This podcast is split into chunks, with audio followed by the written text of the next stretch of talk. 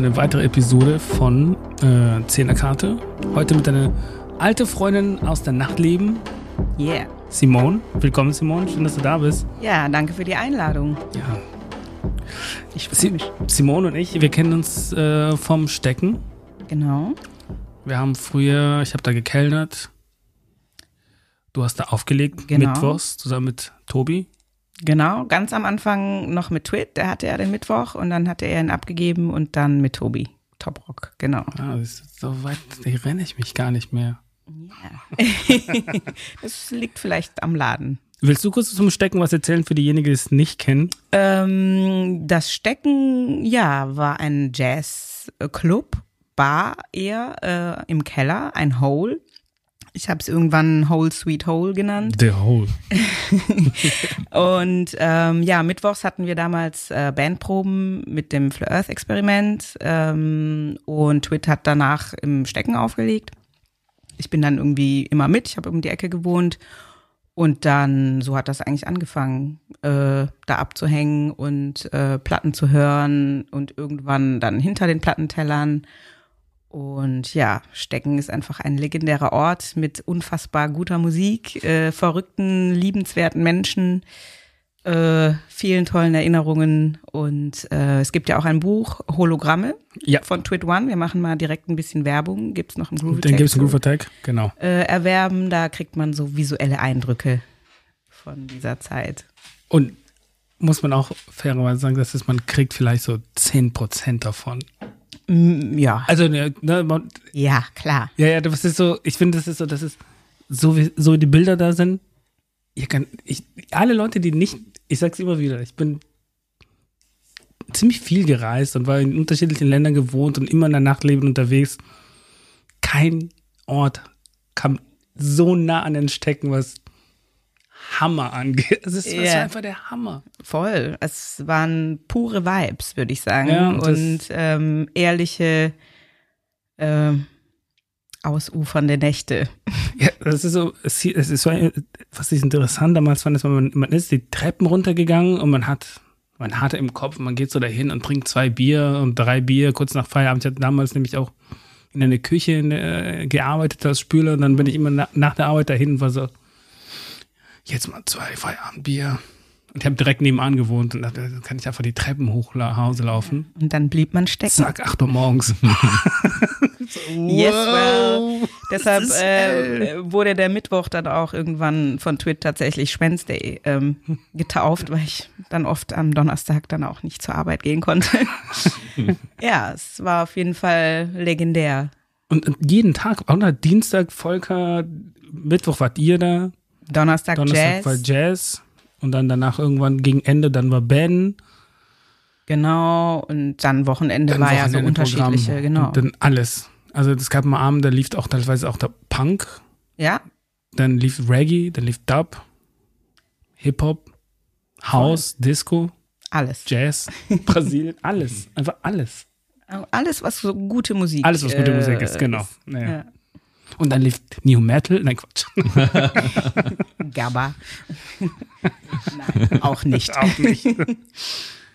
ja, genau. Da, daher kennen wir uns in, ja, aus der Nachleben und ich fange mit Simone an, weil ich, ich halte auch viel von deinem Musikgeschmack. Oh, danke. Deswegen habe ich dich auch eingeladen. Yeah.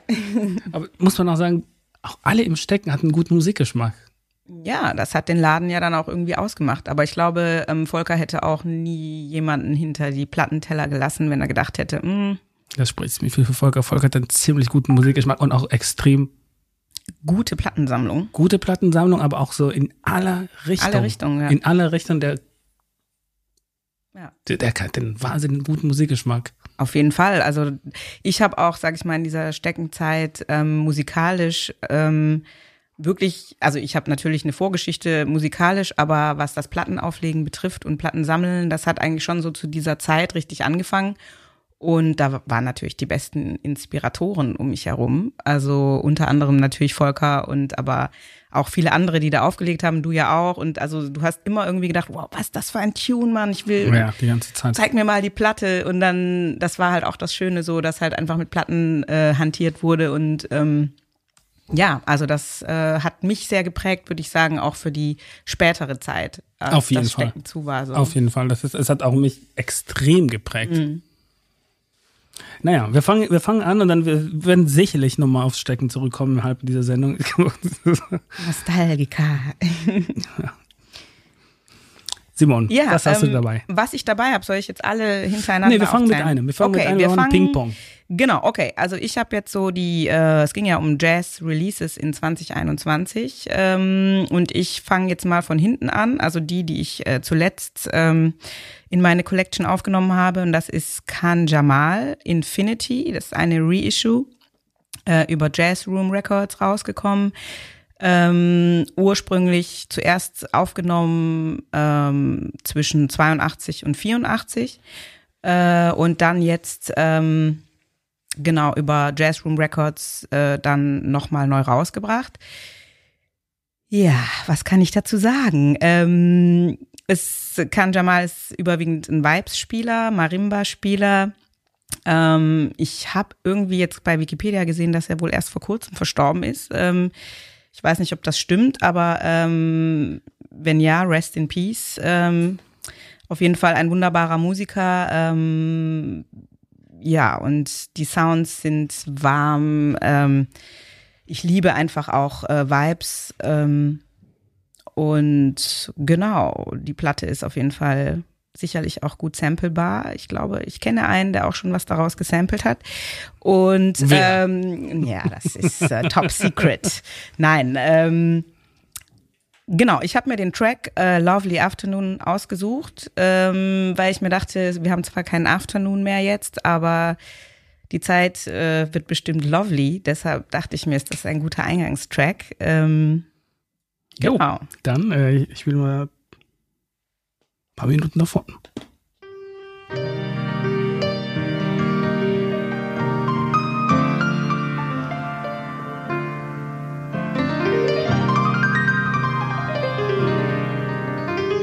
Okay, ich meine, wir sind jetzt zurück und äh, es gab äh, Ehrengesprächen, aber das bleibt unter uns.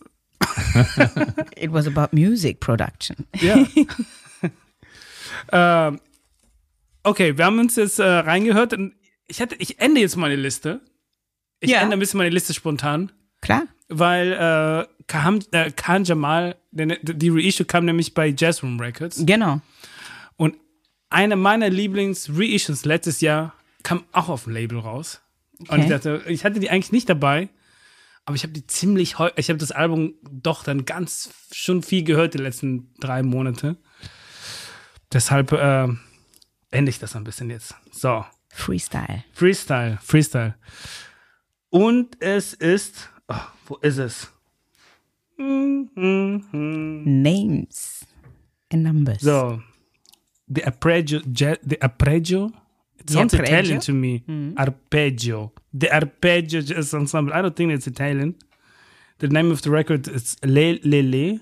It's also a reissue. It's amazingly good. It's like also like soul jazz. Yeah. I mean, the thing by the record that you played before from um, Khan Jamal, it's like very classic modal jazz. Yeah. Has this spiritual soul jazz vibe that's super nice. And the record that I'm playing right now, that I will play now, it's very similar to it. It's Okay. It, it goes in, into this modal jazz. Uh, I got this song. I don't know. I need to find the song because it's like a spontaneous jump. Yeah. Let's see if this one here.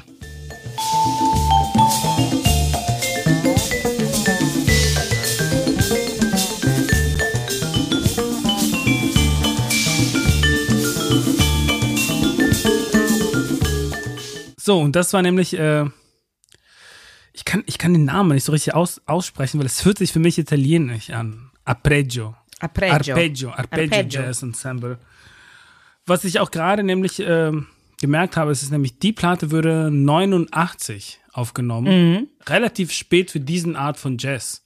Genau, ja, bei Kanjamal war es ja auch so 84 Genau. und 88 kam es, glaube ich, über Stash Records nochmal raus. Also so ähnliches Zeitfenster. Das war eigentlich, wenn man so will, Spiritual Jazz war eigentlich nicht mehr in den oder Spiritual oder Modal Jazz, hat er nicht mehr dieses High-Pick gehabt, der Ende 60er bis Mitte 70er Jahre. Das war so. Mhm. Gibt es nicht so viele Scheiben. Das fand, fand ich, deswegen fällt mir gerade, es ist schon. Die Zeit ist es halt nicht so. Ist so besonders für die Zeit. Es ist ein bisschen besonders für die Zeit. Mhm. Unter anderem, ich, ich, ich, ich habe mich immer gefragt, warum diese ganzen Spiritual Jazz, wenn man, der Begriff ist auch ein bisschen so. Ja, ich finde das auch immer schwierig, es ist diese ein Einordnungen. Begriff, aber den, den benutze ich einfach mal immer, einfach um, um so gewissen Sachen so einzusortieren. Prozess auch zu beschreiben, also was das in dir selber vielleicht auch auslöst. Das, äh, das löst bei mir auf jeden Fall tatsächlich, muss ich ganz klar sagen, Spiritual Feelings, ganz klar. Ich würde sagen, das ist Soul Healing Music. Ja, yeah, this is so. what is to be found. So, ja, also das ich, ist ganz, ja. ganz klar. Das ist, und ich finde halt in den 80ern,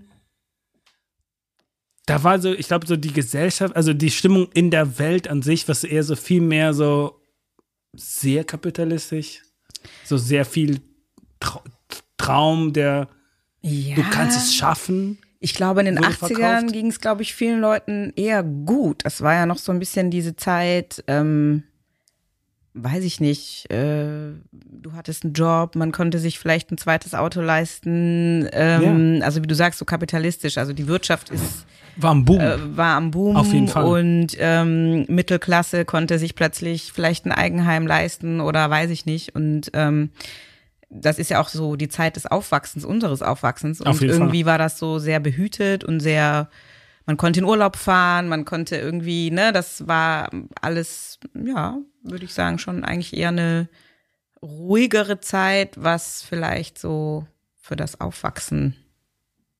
Dementsprechend, aber äh, die Frage ist, ist halt, glaubst du, dass es dann deshalb dieses Spiritual Jazz eher dann nicht mehr so im Vordergrund, also Jazz war dann zu der Zeitpunkt gar nicht mehr so stark dann. Also das, mhm. da kamen alle dann ja, da, es sind ja viele neue Musikstile auch in den 80ern noch mehr entstanden. Also es gab ja dann auch diese Punk-Welle, äh, äh ich meine, es ist ja auch Ende 70er, würde ich sagen, ja, dann auch eher 70er. so. Ähm, aber das zog sich ja dann so rein und ähm, das vielleicht der Fokus insgesamt, ich meine, ich war noch ein Kind, ich kann das jetzt so gar nicht äh, allgemein äh, vielleicht richtig sagen, aber ähm, für mein Gefühl war, glaube ich, äh, waren die 80er, haben einfach, gerade vor allem, wenn man in Deutschland sozialisiert wurde, einen ganz anderen musikalischen Input gehabt. Also Jugendkultur, ja, war eher Punk so und äh, dann Grunge auch und so. Also das kam ja dann auch langsam. Ja, weiß ich nicht. Aber ähm, ich glaube, dass jetzt so in der Szene, gerade wenn es so um Black Music zum Beispiel geht, dass da auch schon im Underground das immer irgendwie einen Ort hatte. Das, das glaube ich auch. Also na, man, man sieht in den ganzen Reissues, da, ich bin immer wieder erstaunt zu merken, es gibt immer wieder extrem gute Platte, die Mitte, Anfang der 80er Jahre aufgenommen worden sind, in diesen Spiritual Jazz Richtung. Was, oder, oder Modal Jazz oder Soul Jazz. Mhm. Was, was für mich trotzdem immer noch, das hatte eine Besonderheit, weil die Zeit war so als Jazz war groß früher. Also Jazz mm. war mhm. Mainstream. Mm. Ja. Da, zu dem Zeitpunkt war Jazz halt kein Mainstream, Mainstream mehr und, und trotzdem gab es immer so echt, echt absurd viele gute Musik. Mm. Also so viele nicht mehr wie in den 70ern, finde ich. In den 70ern war schon so Strutter East Side und diese Black Jazz Label, das sind ja alle so diese 70er da war auch viel los auf jeden da Fall. Da war so viel, also das ist halt, wenn man das vergleicht, die 70er und jetzt irgendwann die 80er, das sind so. Ja, also ich äh, muss sagen, ich, also ich glaube dir das, wenn du das so sagst. Ich kann, ich muss da so ein bisschen überlegen, weil ich eigentlich ähm, schon viel auch 60er, 70er, eher Soul halt angefangen habe, äh, so zu dingen und ähm, Natürlich auch Jazzscheiben, die alle eher älter waren, das stimmt. Also ich überlege gerade, welche Jazzscheiben ich noch habe, die so in den 80ern äh, rausgekommen sind. Da fällt mir jetzt spontan auch nicht so was ein. Vielleicht gibt es die eine oder andere, wo man nicht so drauf eine. geachtet hat. Ja. Aber ja, also du hast recht, ne? Da ist wirklich eine. nicht das viel, ja, ist nicht viel passiert so in der Zeit. Das stimmt, ja. Das ist nämlich die Adele, Adele Sebastian, die, also auch so eine Harpisten auch. Mhm. Die war bei der, die wie Nimbus, Nimbus hieß das Label von der Jazz, ähm, LA Jazz Jazz-Label aus LA. Ja. Okay, nee, das und das ist auch fast Mitte, Anfang, Mitte, Anfang der 80er. Und das ist, das fällt ihm immer wieder auf, weil ich, ich gucke durch die Plattensammlung und bin, okay, welcher Jahr, welcher Jahr und es ist alles. nicht. Du hast es so sortiert? Nach Nee, Jahren? nee, ich habe nicht nach Jahren, aber ich weiß so immer so ungefähr die Jazz, vor allem bei den Jazzplatten. Ich letzte Zeit beschäftige mich relativ viel damit. Und, und selten sind die Platten bis Mitte der, also selten sind die in der Mitte der 80er aufgenommen worden. Das ist Okay. halt alles davor. Mhm. Also vor allem in diesem Bereich Jazz, der, der mich und ich glaube dich auch so interessiert, nämlich diesen Modal, Soul Jazz und Spiritual Soul Spiritual Jazz, Soul Jazz. Und jetzt ist auf einmal wieder da. Mhm. Ganz stark, finde ich. ja, die Menschen brauchen Input. Spiritual Ja, da ist and es. soulful Input. Du sagst es. Die, Leute, die Menschen, also das ist halt wieder das Ding. Ich glaube, so die 80er Jahren, da gab es keine, es gab politische Krisen natürlich. den, ging den Leuten zu gut vielleicht. Genau, und das und da, darauf, darauf will ich gerade. darauf will ich-? Darauf will ich ein bisschen gerade so die, das, so die, den, das Gespräch hinaus, mehr oder weniger führen. Es ist, äh, kann sein, dass es die Leute dann zu gut gängen, so dass es halt so diese, Dass der gute Geschmack verloren ging. ja, der gute Geschmack und ach, aber auch diese, die, dieses Spiritual Feeling. Also zum Mhm. Beispiel New Age, also wenn man sie jetzt äh, auch von anderen Musikrichtungen, diese ganzen in den USA New Age Produzenten, die waren auch alle eher Ende der 70er, Anfang der 80er und dann war's das auch. Und dann verschwunden sie alle. Mhm. Und das war, das ist auch so ein bisschen so eine Spiritual Approach, wenn man so will. Also frei von Religion und Mhm. sehr viel Soul Healing Music. Mhm. Dann ist die Frage, hat Kapitalismus dafür so ein bisschen einfach alles so platt gemacht, wo so, yo, halt's Maul, auf an irgendwas zu glauben, fahr mal lieber Auto. Ja, ja, ey, ich glaube schon, dass so ein bestimmter Wohlstand ähm, auch Musikschaffende umtreibt oder eben halt beschäftigt oder eben das Gegenteil. Also wenn du Armut hast, wenn du Struggle hast, wenn du Probleme hast, machst du anders Musik, ähm, wie wenn es eben nicht so da ist, wenn es nur der Unterhaltung dient zum Beispiel oder der Bespaßung oder einem extremen Erlebnis im Sinne von, ich denke jetzt gerade wieder so an Punk oder so, ne? Ich meine, das ist auch wieder eine ganz andere Musikrichtung und ich kann da auch gar nicht so viel politisch oder sowas jetzt dazu sagen. Da gibt's ja auch Tiefen und ähm, eine Szene und so. Aber ähm, so von dem Grundgefühl ist, glaube ich, so das Bedürfnis an Tiefe oder an Erlebnissen, die, die einem an die Seele gehen, dass das in den letzten Jahren schon zugenommen hat, habe ich auch so den Eindruck. Geht vielleicht mit den Krisen zusammen ein. Ja, genau. Das würde ich auch so sehen. Ja.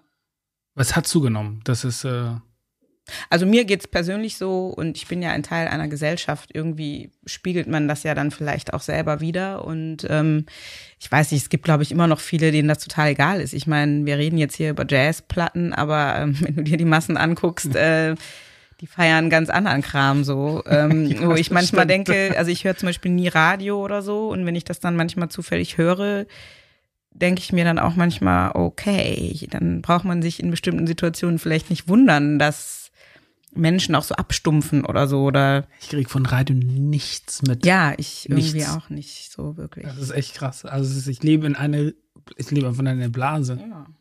Ich habe keine Ahnung, was, also welche die deutschen Charts sind. Gibt es das überhaupt, Charts?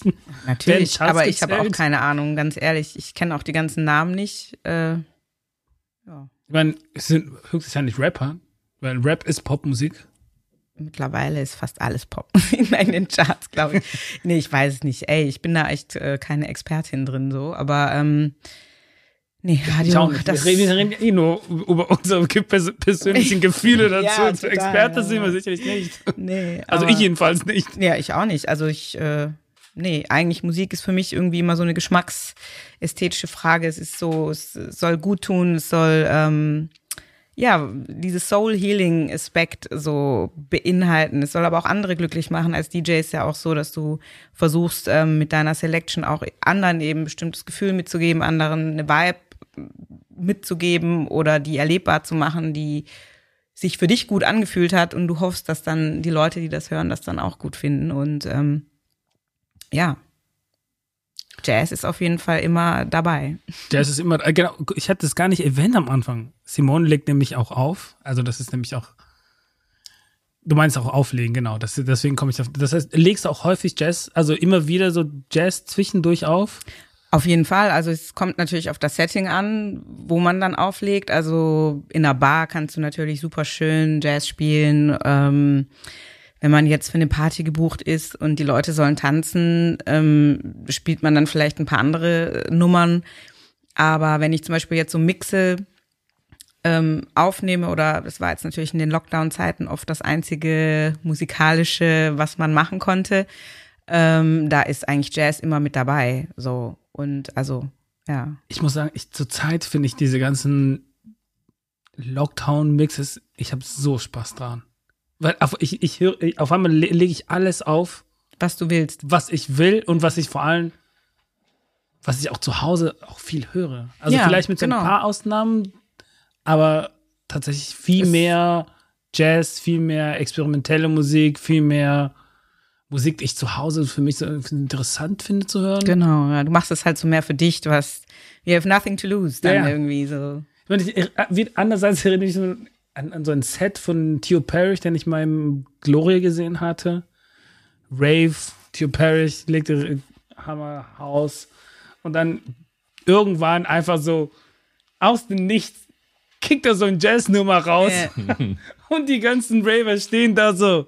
What is What? Was ist mit der Partymusik? Und der ist einfach so, einfach Cut, Knallhart. zack. Ja, ich muss sagen, auch so bei Disco-Sets oder auch hier zum Beispiel im King Georg, äh, anfangs ist es eher smooth, dann wird es irgendwann vielleicht ein bisschen ähm, discoider, sage ich jetzt mal. Ähm, wobei ich sagen muss, dass ja auch mittlerweile viele House-Releases zum Beispiel rauskommen, die sehr Jazz Ja.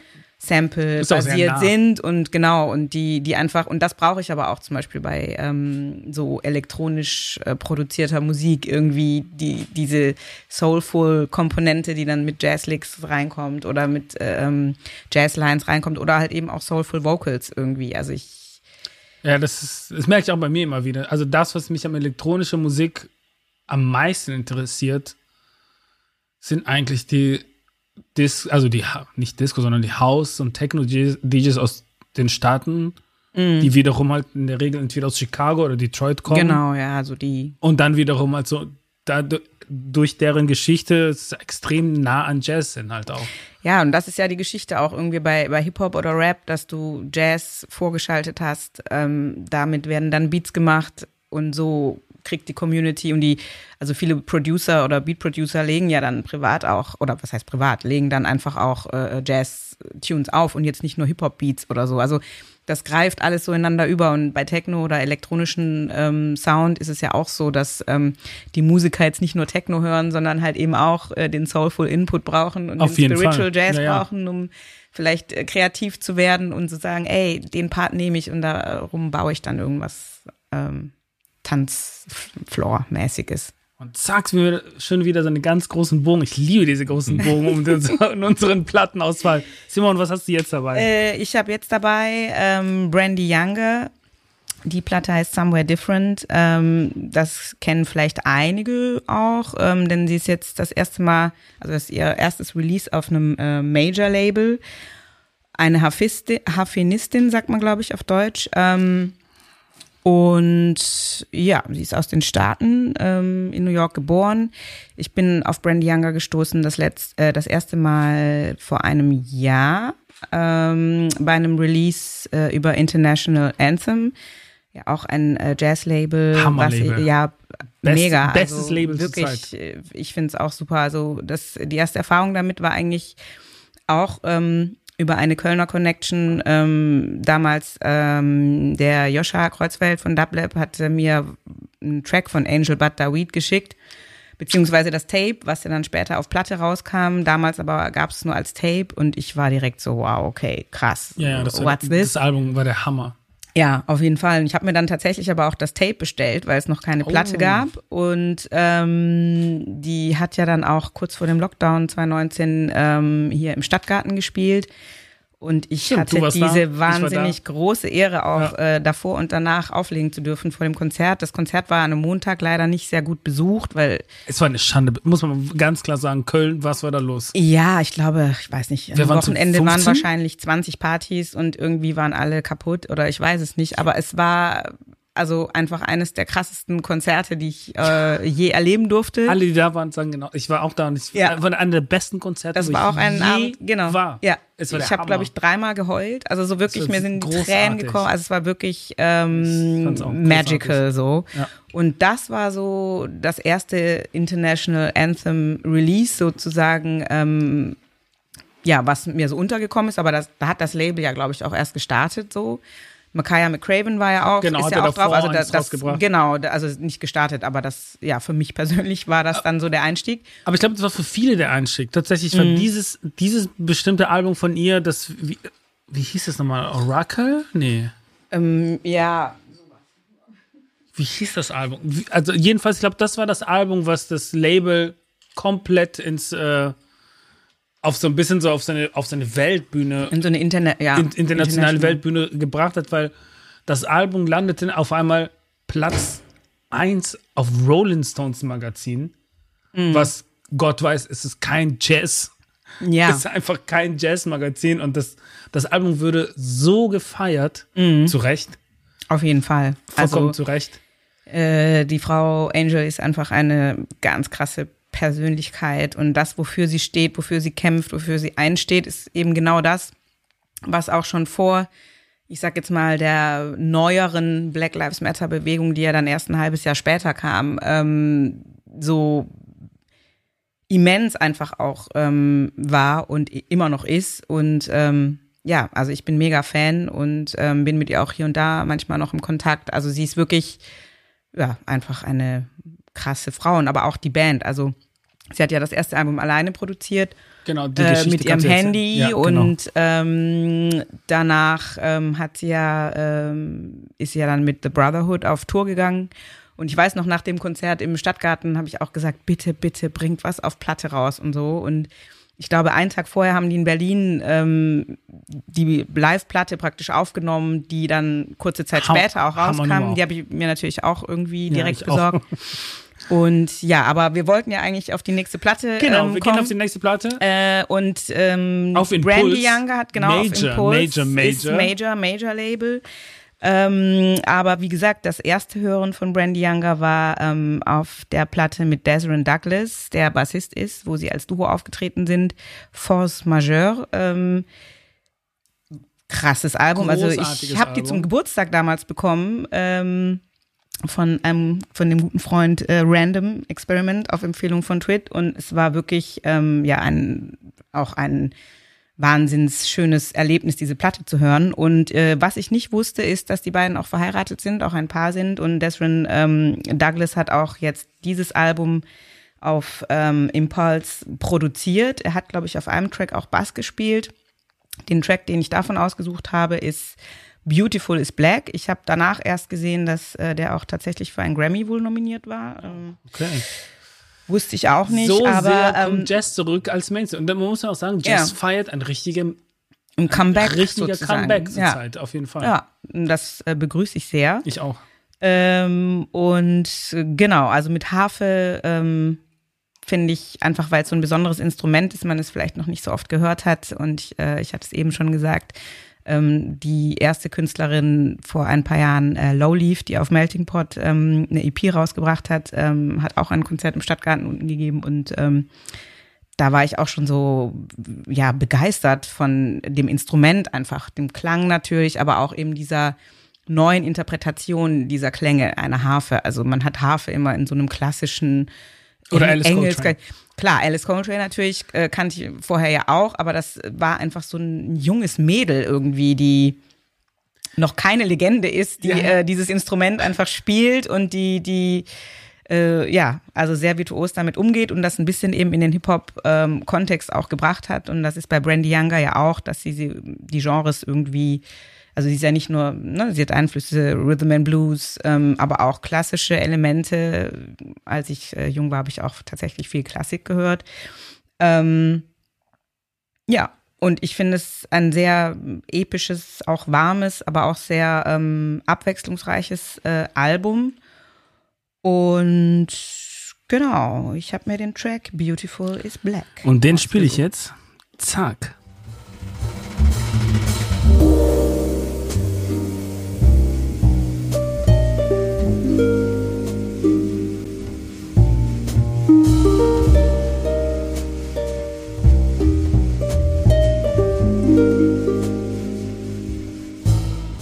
So, und das war nämlich die, äh, die, Bra die Brandy Younge. Ich muss ganz kurz, oder wir kommen ganz kurz nochmal zurück auf ihren letzten Album. Weil ich fand Ja. das letzte Album, Du meinst das mit Desmond Douglas? das oder? mit ihrem Mann, genau. Genau, ja. Mhm. Was ich, was, ich hatte das, als ich das damals gehört hatte, das war nämlich so, dass es nicht, es ist nicht unbedingt der Jazz, der mich so, sie schafft, sie schafft mich zu begeistert für, zu begeistern für einen Jazz, der nicht so ganz meine Baustelle ist. Also immer wieder kaufe ich mir Platten in der Richtung. Und ich war, ich habe die Platte durchgehört. Ja. Die ganze Zeit. Ich habe mir die direkt bestellt, weil ich war so, okay, ich will es nicht warten, ich will das jetzt Ja. ich, ich fand die so gut, dass ich auch direkt beim Label damals bestellt Ja. habe, als Limited Edition. Ich war so, okay, ich, ich I need it. I need it. Ja, auf jeden Fall. Ich war auch geflasht. Also ich fand zwischenzeitlich klang es fast so ein bisschen japanisch anmutend. Also ja, so, ja, ja. ne? Und Ja. das, das war so, so, so ganz äh, ein neuer Sound irgendwie. Also durch das Instrument, was man nicht so gewohnt ist zu hören. Und auch so, ich meine, waren ja auch eigentlich überwiegend Coverversionen. Ne? Ich meine, Genau, es waren, es waren hauptsächlich so. Coverversionen. So Pharoah Genau. Sanders, glaube ich, war Ja. dabei, Coltrane. Genau.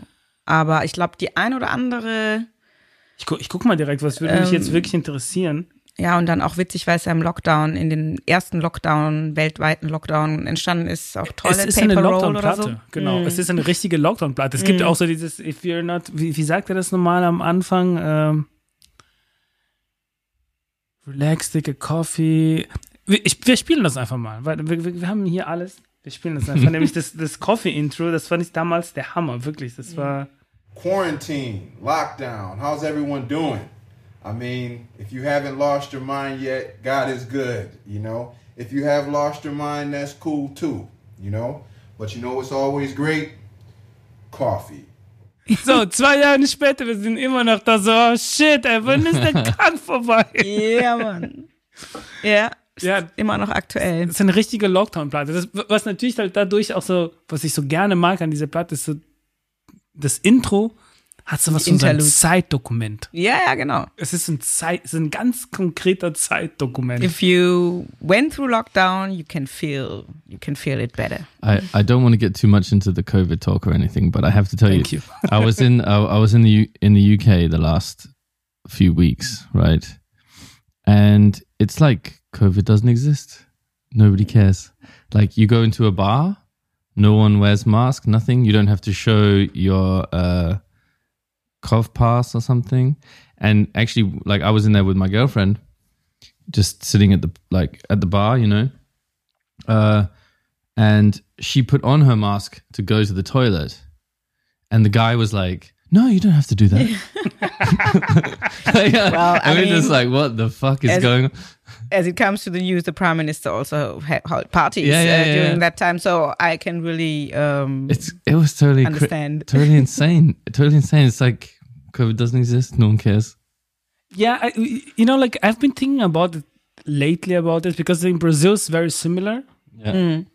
Like in Brazil, there's like um, the population's like 99% it's really like vex Like everyone's like there's now this anti-vax movement there. Yeah, But at the same time, there's like they don't care. I don't fucking care Yeah. about the mask. Hmm. I don't fucking care about I'm like you know like it's a I don't fucking care about all of this. Like maybe I should stay at home. It's like okay, yo, I got my I'm vaxxed, Yeah, that's And what I can do, and now I want to live my life. and now I gotta live my life. Okay, so yeah just I think I think that's the thing with the UK they obviously with Brexit as well I think the economy is so fucked because of Brexit they can't afford to close it yeah, so at, uh, at the same time, you know, it's like I think it's like it's a very it's it's a very difficult issue, but it's nice that we can talk about it. We just can talk about it here too. I mean, the best thing is to do music. Yeah, exactly. or to play listen to to- music. to listen to music, and, and and just like yeah, that's what we do. Listen music and that was the continuum actually um, that saved a lot of people. I think, especially during the first lockdowns when everything was new and everything was like, "Oh my God, what is this?" And uh, suddenly you also could see that there were so many people posting a mix every day, like my quarantined uh, diary or something. I don't know. I think music saved um, a lot of people's lives and, And souls wine. during that time. And wine. yeah. But No, when no, you no, go to France, really. it was wine and condoms, I think, what yeah. the people bought, and here toilet But paper. me and my wife, we really like for by the first lockdown, we went like to a wine store, and we really got like wine boxes. Yeah. We got like three wine boxes. They lasted like a week. What? You know, but we were like A week, really three days. No. Well, I mean, it's just like yeah, we. Nine months later, Anouk was born. So just like Yeah. hanging around, drinking wine. I bought so many records. You know, like I just sometimes I went to Groove Attack and like tuk, tuk, tuk, yeah. Sometimes I went to Parallel where I used to work and I still work now. I was just like, yo, this is coming out, this is coming. In Parallel, the record store where I work, I didn't know that you're working there. yeah, I'm working since Ah, eight, since six, five years now. How come that I didn't know? Probably Yeah. because I don't go there. I have to come when you work there. yeah, come there. I was, come there when I worked there. Yeah, yeah. when you If work you there. know what I mean, I people. know, I know what you mean. Hey, there's. I heard that some people don't go to Paradise. Why is that? You can put this. You can leave this here on record. yeah, well, we don't want to hate, but um, no, no, we don't hate. We make fun. We make This fun out not of it. hating. We're Yeah, fun no, out of it. we make fun out of it. I tell you what, the the um, you know, in Germany you had like the Soforthilfe stuff, right? yes. and uh, there was a six thousand euro like stipendium for artists, right? And I think, I think, I mean, in England there was nothing like this. There was nothing like that. And but I I think we we start to see like the we will start to see the the positive kind of effect of that because so many like smaller bands, smaller artists and stuff I know got this money. And say if you have like three or four people in your band and you all got the 6,000 euros, that adds up quite quickly. And you can buy some new gear. You can, a lot of people spend it on recordings in the last year. Mm. So, like, I think there's a lot of music actually that will come out of this time because you, Yes. you couldn't play live. Let's hope it's good. What Yeah, I yeah, yeah. what I Yeah. heard that It's all um, shit. no, but it's it's true because what I heard recently, like when you want to uh, release music on vinyl, you have to wait like a year till Yeah, you yeah, yeah. get right it now done it's Yeah. at the moment. Thank 'cause you, everyone thank was, you, Adele. Thank you, Adele. Okay, Yeah, yeah, really, yeah. like Adele. It's crazy, man. It's crazy. She's What was it? I mean, Adele, she, she, she dropped has a this new new album. Yeah, I know, but the half of Germany record Bought press. ah, it's pressing. Ah, it's yeah, pressing yeah. fucking Adele. Because there's a lot of the, a lot of the presses are here in Germany. Actually, I think Metallica own their own one in Germany just for their records. okay, Yeah, I didn't know that. Yeah, yeah. We don't have that much, but the ones that we, the ones that they're all with the working with Adele. It's like really. Mhm. The mainstream. yeah, the mainstream. It's fucking everything out. And and and uh, uh, like I want to be very honest here. Hello, it's a great song. It's a great pop song. Hello, it's me. It's a great pop song. it's just like you know, like I wouldn't buy it on a record. Yeah, no, But, me like- neither. But eh, sure. I mean, it's there's worse stuff around. it's well in, done. in that area. Yeah. Mm. no, really, it's no, like, she's really a, well a- done. a great singer. Yeah, Yeah, that's sure. true. Yeah. really Actually, I, I I was in the car with my parents on the way to visit some family over Christmas, and my stepfather played like one of her whole records from start to finish, like in the car. And I never actually sat there and listened to it before because I'd never been like trapped in a car with my parents with just a CD player, you know? like it's their car, so they choose the CDs. And we listened to the whole Adele record from start to finish. And I was like, oh, yeah. No, she No, can she is. no, she is a it's- proper musician. It's proper, totally. And yeah, Totally. It's like I know like people get mad like oh, Adele it's destroying, but it's like yeah, at least it's Adele. It could be worse. It could be fucking Kanye West, and I could be like puking out of the window. well, one one thing I noticed actually that she does. I mean, I guess she has like a team of writers and, or whatever, but you know, she does all the crazy singing, like the kind yeah, of Beyonce exactly. Yeah, stuff. Yeah, those. But she only does it in the verses, and then in the choruses, it's like sing along. Anyone can sing along, you know. And this is super clever, I think. It's pop. mu- I mean, pop Yeah, yeah. music. It's about to It's be made clever. for the and- masses. Yeah, yeah. It's and, made for the masses. I think this speaks for itself in a way. yeah. I mean, when it's made for the masses, some some things are cut off that would be interesting for us when we listen to, for example, jazz or more experimental live recorded music. Yeah, totally. It's But I think like the pop, like I I like I'm I like pop music. I, I don't buy it, but I like I think that pop music has like a healing power too. You know, like Sure. it's like a it's like a vent, like a ventil. I mean, it's for the masses. The people, the masses Need that. also need Yeah. Yeah, yeah, totally. not It's- just crap. yeah, and it's like and there's so much fucking crap it's so much like crap. out and, and like when you listen to it, it's like well, it's very mainstream, but No, thanks but Lord, at least it's not crap. There's there's also some soul in it. Yeah, yeah, there's soul in it. Totally. I think it's like there's a there's a quality there. Totally. Mm. Yeah, yeah. I mean, I, w- ne- I wouldn't buy it, but it's just like there's a quality there. It- it- there's so much shit out there.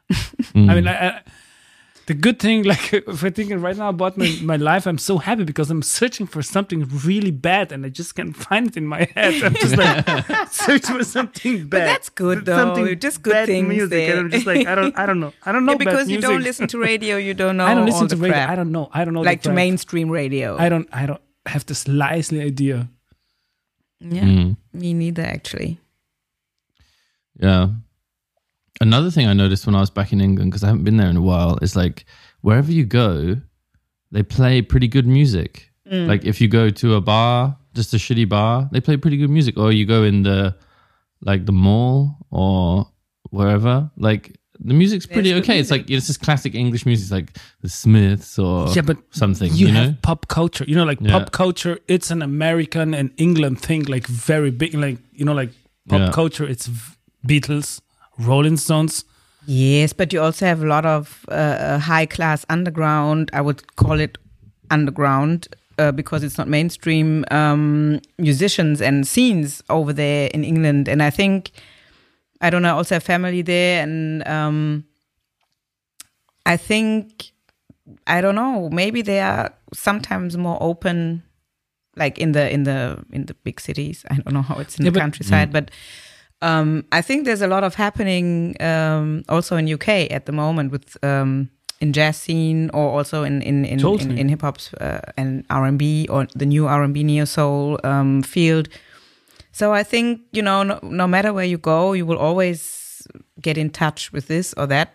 But as you said, maybe like in malls or so. When when I go in, I don't know. We don't really have malls. I mean, we have malls, We have but not in Cologne. Mm-hmm. Well, we have malls in Cologne. Yeah, well, in Cologne, not city Cologne. Yeah, but in Mülheim or no, where in, don't in Kalk, there's Kalk, one. Kalk, there's Yeah. one. Yeah, but I don't know if there's any music playing like for everyone. The- Never been Probably there. yes. yeah, yeah, no, I just yeah, it's weird, isn't it? But But but can I just say because I think like really like England and the US especially, they have a very like the culture as such. It's like the the the part of the identity from these countries. It's a big part. It's pop culture. You know, like you have like let's put it like the specials. It's a big ska band, and there's like this is reggae music like. Rico, like a good reggae guy from uh, Jamaica, was playing in the band. It's, it's like a, it's like a very, I think English people per se, how to say per se? Just say per per se, isn't it? Per I se. think we say per se, yeah. I will just say per se. they they have like a better music taste than Germans. I think like Germans have especially bad taste music. Really? I don't know. Especially bad. Uh, yeah. well- Well, comment. maybe it comes back to now, like uh, maybe like that colonialization um horizon. Um, like UK has uh, ha- has had like Jamaica, contacts in, throughout the world and colonies throughout the world, and people from all over the world will go back to UK and bring their music, bring their culture, bring their you know spirit, and so it's more like um a natural no it's not really natural how can i say? It's it's more like a, a melting pot like germany. I mean germany is very huge like we have so many people it's not huge in in, in its uh, size but like um the number of people living in this country is very uh how can i say that in english uh, um dicht uh, bevölkert you know very um and Dense. Yeah. yeah. dense thank you and um i don't know i'm i'm with you um that germany is also quite not considering itself probably as one country most of the times because when you go to to bavaria it's completely different like when you go to hamburg or when you go to to to Leipzig or so. Hamburg has a nice music scene, actually. yeah, But I think it doesn't, I think. so. That's what you said. like, But what I, I- was talking about myself. yeah, no, but, but but what I want to say is like um, that um, a certain understanding of culture is is more localized, maybe um, um, decentral in Germany than it is, for example, in England. I don't know. You're from UK, you know it better, but I think you know the capital has its its widespread scene. You also Yeah. have uh, other uh, uh, bigger cities that have uh, like uh, um, what's it called down south more um, Brighton. uh, Brighton or Bristol. I think is also a bright scene, Mm. and um, there are not so many huge scenes, but you have that capital that is very Mm. Yeah, it's strong and rich in the one thing I was diverse like, diverse music. having played in bands in both Germany and the UK. Uh, there's a lot more opportunities in the UK to play live, and I'm not saying there will necessarily be very good opportunities. You might be playing to like three men and a dog in a bar somewhere, Yeah. but you can play. Play ev- in a you pub, can yeah. you can play every weekend in basically every city in the UK if you really want to. You know, Uh, I mean, especially in London, there's so like every shitty pub has a some kind of stage, and and here in Germany it's a bit more difficult. Um, there's not so many small like you, Small venues. yeah, there's not so many small venues, and there's more of a culture of like importing bands from other countries. So like all the American bands and English bands will come over here. And actually, that was the interesting thing about COVID because a lot of local bands got more opportunities to play. play, Yeah. So there's that, um, and but conversely, I feel like they give more money to musicians here. The state, this, I mean, the state generally gives more money to everyone here, but there's way more funding for music here. I, I feel. I yeah, mean, we're, yeah, okay. Yeah. like for smaller people like obviously we have the arts council in the uk and they will give a lot of money to like the big orchestras or theaters or whatever but like uh, there's nothing like uh, like um what is it like the initiative for music you have here for example and a lot of bands can get like 10 20,000 what? yeah yeah and record like small bands you know? I'm not in a band Yeah, anymore. yeah, yeah, yeah. Like I know there's a lot, of, and you can apply for this. You don't have to be famous. You just have to be like a proper band and be kind of locally known or something. You, there's nothing like that in the UK. Forget about it. But I mean, you do have like London, which will plug you into the whole music scene, like in terms of labels and stuff. But And smaller like yeah, labels and Yeah. scenes and but there's a lot more of this like pernicious, like uh, lawyer, manager type assholes around as well, who will like suck you dry, wanna kind of thing. rip you off. Yeah, yeah, yeah, yeah, yeah. but I mean, I don't know. But it's just, it's interesting to say because like you know like if I think like about my top ten, like every end of the year I think about like the best records of the year. Like in the last five years I've been doing this. Once there was a German album, just once. Actually, I was also thinking of it, like where are the records from I choose? And I mean, it's the second year when you asked me to do the King Georg uh, favorite 10 records released in 2021 or 2022, back in the uh, last year. And to me, it's co- quite difficult because I buy a lot of records that were released in any other age uh, or year before. And for example, you buy a record that was back in 90, 96 or something, and that made your year, or you played it on every gig because you thought, "Ah, now I have this record and I played it, and and I can't name it on the list because it was not released in 2022 or 2021. Um, and that's also interesting to see how music has an impact still after so many years. So a few records I don't know. I didn't know that it was released like 2017. And now I get it and I think like, yeah, man, that's hot shit. So Mm. in a way, what I think um, also when it comes to that, there's a different um, perspective um, on on music and, and and releasing music and having like a pressure to be up to date and and and Germany is never was never up to date like when it come came to music or anything I mean they're always one year two years behind like uh, I don't know UK or even I don't know, France or capitals. Germany is a bit, I don't know, Yeah, slow it's a in in slow. I would- in, I would put it like development of new Yeah. things. Yeah, maybe. I, I, I, I, sit totally like this. Germany, it's quite slow about like getting like the a global feeling. yeah, because like there's like feeling is not- like cosmo, like I would say like South American countries are much more open for for a cosmopolitan feeling than Germany, like much more. Mm. Like you know, like you you've been like partying in in Bogota or like in São Paulo, and there you've been like getting like some stuff that's going on in the in the UK or in the US, and like and they have themselves their big scenes. Mm. Two years later, it's going it's going to be arriving here. One year later. Yeah. But also when it comes to releases, you get records here sometimes just a year later than it was released.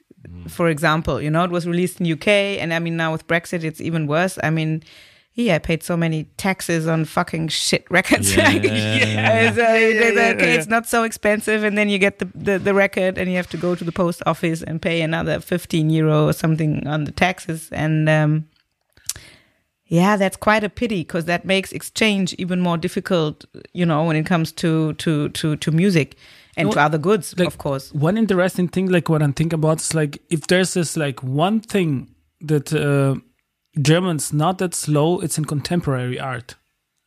German is quite fast and very, s- Yeah. very on like on the like if you see on the contemporary art scenes, like Because German, it's they- more they're putting the theoretical or not that emotional. I mean, music is very emotional, and I think the Germans maybe sometimes don't have um, um, so a a big flexibility when it comes to that. I mean, I, I don't, I'm talking about now. I mean, what I'm talking. I mean, there's so many Germans who have it, and uh, especially the people who listen to this. uh, People who funny. listen to us. all Germans are Brötchen. it's, uh, it's more about the masses. We were talking about Adele and about you no, know. no, no, no, no. We- We're always Um, we're talking about the masses. We're talking about the masses. It's funny you say that because a friend of mine, a German guy, listened to one of my records a few years ago, and he's like, "Ah, it's it's a bit too emotional." And you know, Germans don't really like emotional music. That's what yeah, he said. but yeah, but yeah. I was hey, like, that, I'm happy. But this is, in a way, maybe that's a bit um, yeah. a thing also that Yeah. emotions are a bit difficult to. I don't know. I'm, I I can't say, but It's it's a very strange country. yeah, we're living in. no, because like at the same time, like Germans, they're like they have this huge culture. Like if you sit like the Wander Wandervögel, nee, ähm, die Wandervögel, Die Wandervögel. die Wandervögel und dann hat man äh, die Reformer und dann and then you have like a lot of these very old school movements that were youth movements that some part of it was like very lean toward the Nazi Bewegung. Some of them are very like really like free thinking people. Like there was this both. So there, there, there used to be like a very big youth movements that are even related to the hippie movement. Like the hippies, they are very near to German Wandervögelbewegung, like very, very near. Okay. A lot of people escaping war, first war to the first the first world war. They all went to California to avoid military, and those were people like pushing what you, in this in the, in the future would be the hippie movement. So they used to they used to be like much more like Reformhaus, like a very organic food and like natural stuff. Mm. It's from the it's from the 1900s in Germany. Yeah. So it's a, end of the 90s. It's like very old. It's like Mm. all, all of this very hippie and yeah green. that, although that stuff is still quite big here, I feel. and it's big and it's Yeah. popular. And it's getting also more and more popular. But just to, to say something to say something positive also about Yeah, but Germans this because we are all positive. well. I, I'm born here and um, I think there are a lot of the problem maybe in Germany is that there's it's hard to find a unity in a certain as you say now movement. It's Yeah. it's it's hard to find a common ground. sense throughout the country because it's so diverse it's so different. The mentalities Yeah, are very totally. different. The culture, the traditions are very language. different. The languages. The language, it's crazy. Um, so I think that also is quite a problem to to to define something underneath that word German, for example, or typical German, because it's there's nothing really. I don't know typical in a way because it's so so different from here to there and and I think UK is a bit they have more I mean they have the queen they have the royalty they have that unifies a lot of people no This matter must where be they rubbish, are but it unifies. it can be rubbish, but it unifies them, and and this is the this is the point. yeah, What totally. the people actually need, you know. You meet, ah, did you hear now Prince uh, Harry did or this or that or Just now Andrew? about We don't want to talk about yeah, it. yeah. Oh, Prince Andrew, mother, you motherfucker! Hey, not even motherfucker, man. It was worse than that. of a- Yeah, Um, the but queen played a nice move on him. I read Yeah, yesterday. She, yeah, she ditched him. She, she ditched him. Yeah, it was great. I was like, man, the queen, she's quite cool. I mean, like to ditch the son because it's a son of because he's a motherfucker. It's, it's actually quite Well, Um, that was her only the choice. right You- move. You know, um, one thing I, when I was growing up in the UK, you know, I was like one of the MTV generation. So like we just Yeah. discovered music from MTV, right? Yeah, That's the me only thing. We, that's the only thing we had, and um, the only bands that were really exported from Germany to the UK was Rammstein and Kraftwerk. That was it, Mm. basically.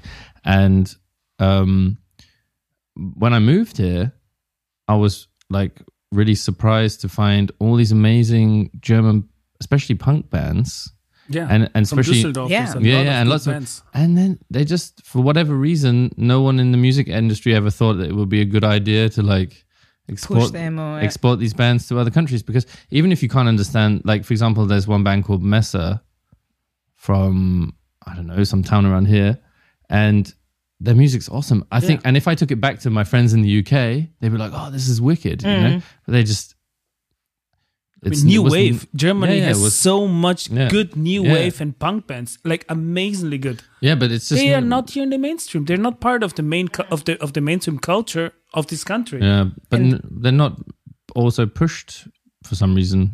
I mean, ask like a normal teenager about Kraftwerk Mm. in Germany. I don't think that they would know about Kraftwerk. At the moment, not probably. but it's like it's a proper good German band that did like a lot of hell good music. Although I have to say, uh, um, and I know we've been going on for a while, but one thing that really, obviously, everyone shits on Spotify and says like it's bad for for musicians and stuff, and that's true. But um, you know, going back to that idea of like discovering all your music from MTV. You know, when I was a really little kid, even before we had cable, we just had like we had my dad's record player, and we had my dad's records, and that was it. Yeah. You know, and if we wanted to listen to something else, you you'd have to go buy it. You Yeah. know, you'd have to go to a store and buy it. But now with Spotify, obviously, like everything is at your fingertips. You just have to know what what to search for.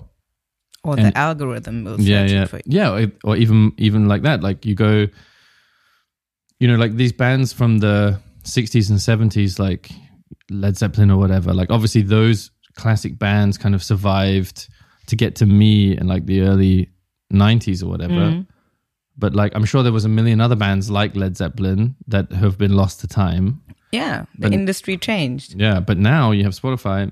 Like, so I'm I'm recording these uh, younger musicians, like in their early twenties, and they know so much music. They know more '90s music than I do Mm. because they go on Spotify and they listen to like whatever it might be, Nirvana or something, and then they like, oh, the next band that sounds like Nirvana, and they go down this whole rabbit hole of like yeah, '90s yeah, music, yeah. and they've listened to like all this obscure music, you know, Yeah. which even I didn't listen to at the time Because you didn't have the, the, but the but, access but, to I, but yeah. I must say, like Spotify has like a very clear boundary or like like a Grenze border. border.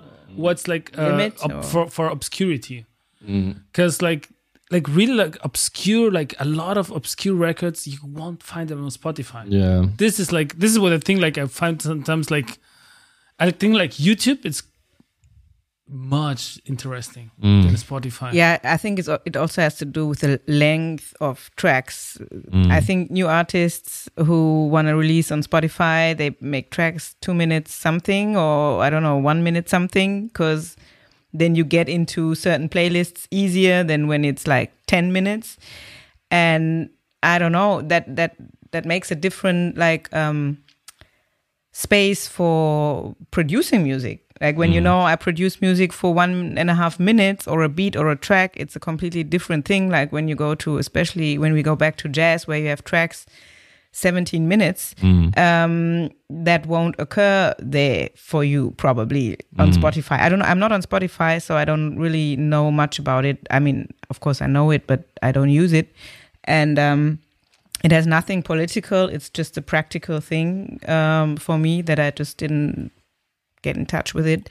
But um, I think we also have to talk about the next Yeah. record, maybe. Sorry. Uh, Uh, so no, no, no. but, with, with this one, I think because like music, it's music is this is everything we're talking about. But yeah, we go to the next record. Who's who's Who's next? That's Who's the question. I think you played an international anthem thing, but that was not in your list. no no. I I, I want to play this one exactly. Yeah. I played uh, oh, it's also international jazz anthem. jazz room jazz room. Uh, ah, yeah, yeah. So we were talking about uh, Brandee Younger, and we talked about um, who, who who also got a record on international anthem. We talk about uh, Angel Da- Bad Da- Dawid. Da- Mhm. Dawid, who was also in the label, and now like this was like maybe like my f- third or fourth favorite record of last year.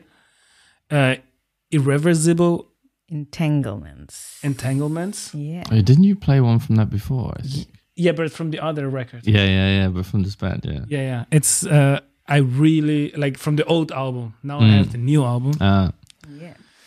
And it's like I think it's like okay. What's going on with this label actually? Because they bring so much good stuff. It's I, amazing. I think they have um, a good mind state, um, empowering, enabling, especially black musicians to show the world what they have to say, and they create a safe space for them. And I think that is probably, yeah, a thing that is um, important at these times to to create safe spaces for musicians who were suffering so much also in the music industry not only in society but also in the music industry. Like what you who are you why you know you want to release something? So i think they they have a good network they have with people with a with a with a network, yeah. strong and good mind state of what's important to show the world. And they have also i think a lot of spiritual approach. approach. And um we and a talk- political approach too. and a political approach too. This is what I want to say, and actually, maybe they bring it all together in in in, in a good time or in a, in, a, in in in the right time in the right place. And um, I think the networks have been there before, but maybe not the space. Yeah, I think that you're right. I think that's and and at the same time there's the the, the spiritual and the political approach. But also I think that the, there's like a this is a label that really it brings like has a good way to bring this um, American Gesellschaft, the, Society, the yeah. society, because you have to like really like a lot of black music. Mm. You have like a lot of uh, Chi- Chicano Chicano music, like South American people uh, on the label, and you have like, of course, like also like the white people on the label. But it's like, of course, it's like a very black music label. But putting together all of these different styles, also they play like jazz, electronic music, sometimes like ex- to- experimental music, Mm. and reverent, uh, irreversible, please irreversible me. entanglements. Entanglement. entanglements. Jesus, even I can't say it. Irreversible entanglements. I think it's easier when you don't read it. Yeah, yeah, yeah, yeah that's right. entanglement has they have even like a punk approach i think like in like Moor Mother is like for me Yeah. she's like She's a punk She's- lady. she's a punk lady she has a punk attitude on her on her let's call it sing spoken words things is like Energy, energy it's sort of. it's her energy is very punkish Yeah. So it's it's it's it's a very universal label, I think. It's this It the- is, but I think it all started with that, you know, um, mindset of at first empowering, you know, Yeah, you think you're right, totally. and But- then of course it's open for for everyone. But if you if you're not cool with maybe that statement they have with the mu- musicians at first, then you won't Yeah, be in yeah, the label. yeah, so totally. I think that's your yeah. and I don't know, I'm not so much into label politics or so, but um, there are different label politics, of course. And some artists have been refused on a label because they thought, oh no, it's too strange or too free jazzy or too, I don't know what, and it's not popular enough or so. But I think um, International Anthem, they are quite, um, uh, how can I say in English? Um, mutig, uh, brave also to to to just let the artist do what the artist wants to do. They have trust in in their musicians. I don't know. I think um, that's maybe also Yeah. part of a success sa- of good music. For you sure. know, to And let at the, the same time, do. they have a f- really good music taste. I, I would Yeah. even th- they have like not even like I don't want to say the word snobbish, but you know, like they have a very exquisite, like taste. the Yeah. very very pointed, Refined. very refined taste. It's like because they they will play like folk records and electronic records, experimental music, jazz, soul jazz, spiritual jazz, and everything is just like it's everything's on point. Yeah. Even even like very like South American music, they have this like the the Santos Yeah. reissue, uh, reissue uh, um, release, and it was like no joke. I got super emotional the first time I heard because I, I was like feeling like homesick. Yeah. Mm. I was like almost in, and I'm not joking. I was like almost crying because I started thinking about South America and being Yeah. away from South America, and there was like, they. I mean, they choose their artists and all of them, all of Very- the records. Yeah. I mean, since Angel but. Dawid, I got all of them. I have Mm. every single record of this label. Yeah.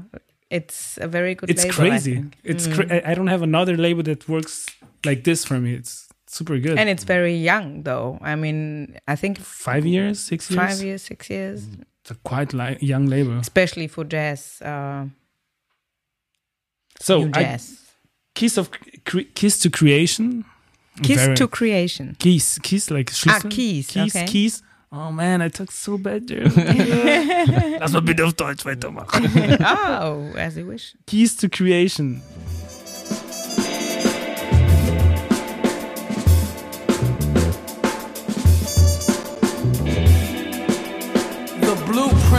Creation.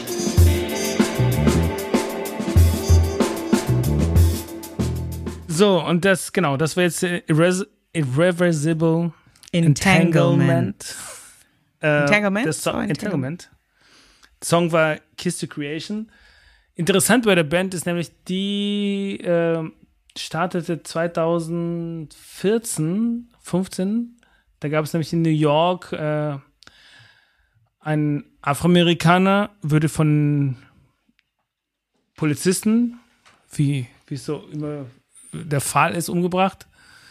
Denn die ganzen Musiker trafen sich im Rahmen von einer Demonstration und so entstand die Band. Also die Band ist, ne, man, man hört, also wenn man, wenn man sich die Band anhört und die, die letzten zwei Platten, sie ist sehr politisch geprägt. Sie ist sehr von, von diesen ganzen Schrei nach Gerechtigkeit und, und auch, Verz auch Verzweiflung. Ich finde, es ist halt das Moamade macht das immer so, die bringt diese Verzweiflung relativ gut, also ihre eigenen Solo-Projekten schaffen das eigentlich immer, ja, schaffen ganz gut, hört sich so mal so, wow, ist gut gemacht. Und es ist, ja, es, der, der, Die bringen Schrei, das Gefühl einfach äh, rüber auch so. Genau. Das finde ich auch. Ja. Genau, das war nämlich äh, jetzt äh, River, Irreversible Entanglement. Entanglement, Kiss to Creation, auch auf International Anthem. Du bist dran. Ich bin dran. Ich habe auch einen Namen, der nicht so leicht aus, äh, ist. Piero Miliani. Ähm, das wäre mein nächster Pick. Ähm, Eine ja eher Library-Platte. Ähm, man kennt ihn oder manche vielleicht nicht ähm, über eine bekannte, also es ist ein Filmmusikkomponist ähm, über diesen Mananana. Di, di, di, di, di. Äh, das hat er, also wusste ich nicht tatsächlich, als ich die Platte ähm, entdeckt habe, habe ich das noch gar nicht gewusst. Und ähm, das Lustige, ein Fun Fact darüber ist, dass ähm, der Track erstmal 68 äh, in einer italienischen Erotikdokumentation aufgetaucht ist. Schweden, Hölle oder Paradies. Krasser Titel. Kurz danach dann irgendwie über die Muppet Show bekannt wurde. Also was heißt kurz danach? Ähm, eigentlich äh, neun Jahre später. 77. Ähm, ja, auf jeden Fall ein krasser ähm, Musiker, ähm, der eben viele Filme vertont hat und viel komponiert hat. Ähm, unter anderem auch in Kill Bill vorkommt, ähm, Ja, genau. ne, so was man kennt, aber ähm, die 104 Alben. Wahnsinn, Wahnsinn. Und es lohnt sich, äh, sich die Titel anzugucken. Man kann wirklich äh, lachen. Welche, zumindest die deutschen Übersetzungen waren sehr witzig ähm, von den Titeln. Ähm, ja, aber die Platte Piano Fender Blues, die ich mir rausgesucht habe heute, ähm, hat er damals unter dem Namen Rovi, Rovi, ich weiß nicht, ähm, Rovi. Rovi, ja, hätte ich jetzt Würde auch ich, gedacht erst, würde ich erstmal so sagen. äh, rausgebracht und ähm, er hat selber über die Platte gesagt, ähm, it's music with a modern but discreet sound. Und das gefällt mir ausgesprochen gut, ähm, weil es einfach laid back auch ist und ähm, natürlich dass Rhodes ähm, äh, im Vordergrund steht. Ich glaube, ein Wurlitzer wurde auch mit benutzt. Und ich habe mir den Track ausgesucht, Dark Blues, passt ein bisschen zu dem dunklen Style, den du gerade auch, äh, also Fall. mit dieser dunklen Energie, aber Auf jeden Fall.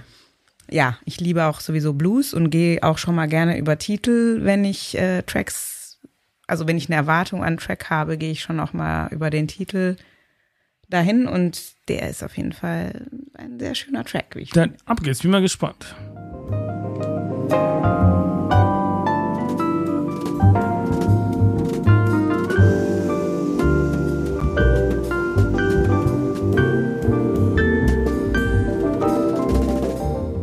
Genau, das war per, äh, Piero, Piero Piero Umiliani, Umi- Umiliani, a.k.a. Rovi, a.k.a. Rovi.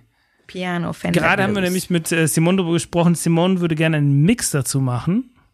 Naja, man könnte die ganzen Tracks hintereinander. Ja, ich finde es gut. Ich finde das Mix gut.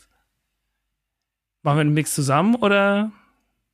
Wie du möchtest. Nee, weil, weil ich fand gerade eben, hattest auch, du meintest, du, du, du hast auch die Songs ausgesucht, schon fast wie so ein Mix. Das, das Genau. fand ich gerade so ein, eigentlich einen guten Approach.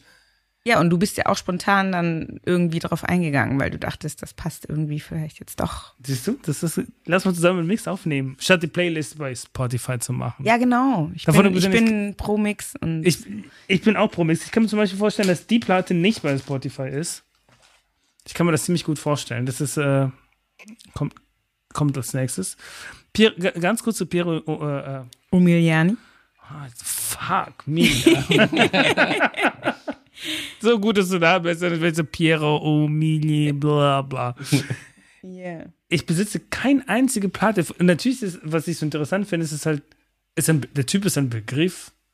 Allein wenn man sich ein bisschen für Library Music interessiert und italienische Jazz, beziehungsweise ja, doch schon Jazz und der ist voller Begriff. Der, über, der war über 600 Platten involviert. Wahnsinn. Ja. Wahnsinn. Also das ist mal als Produzent, mal seine eigenen Platten, ar Sachen arrangiert. Also so ein Viele Erotikfilme vertont. ähm, ich, ich habe nichts von ihm. Also ich wusste das vorher auch nicht, bevor ich die Platte gekauft habe, muss ich ehrlich äh, gestehen, aber ja. es gibt eine ganze Reihe von, von, von diesen ganzen italienischen Produzenten, Stelvio Camprio und Alessandro Alessandroni, ich weiß nicht, das, ist, das sind so, also Italien hat einen Output an Library Music, der ist absurd. Das ist wirklich, wo ich mir denke, also ich, ich kenne nicht viel, ne? Ich kenne vielleicht so, vielleicht so vier, fünf, zehn Library-Platten. Das war's. Und Also das ich, ja. Kratzen viel an der davon. Oberfläche von, Mhm.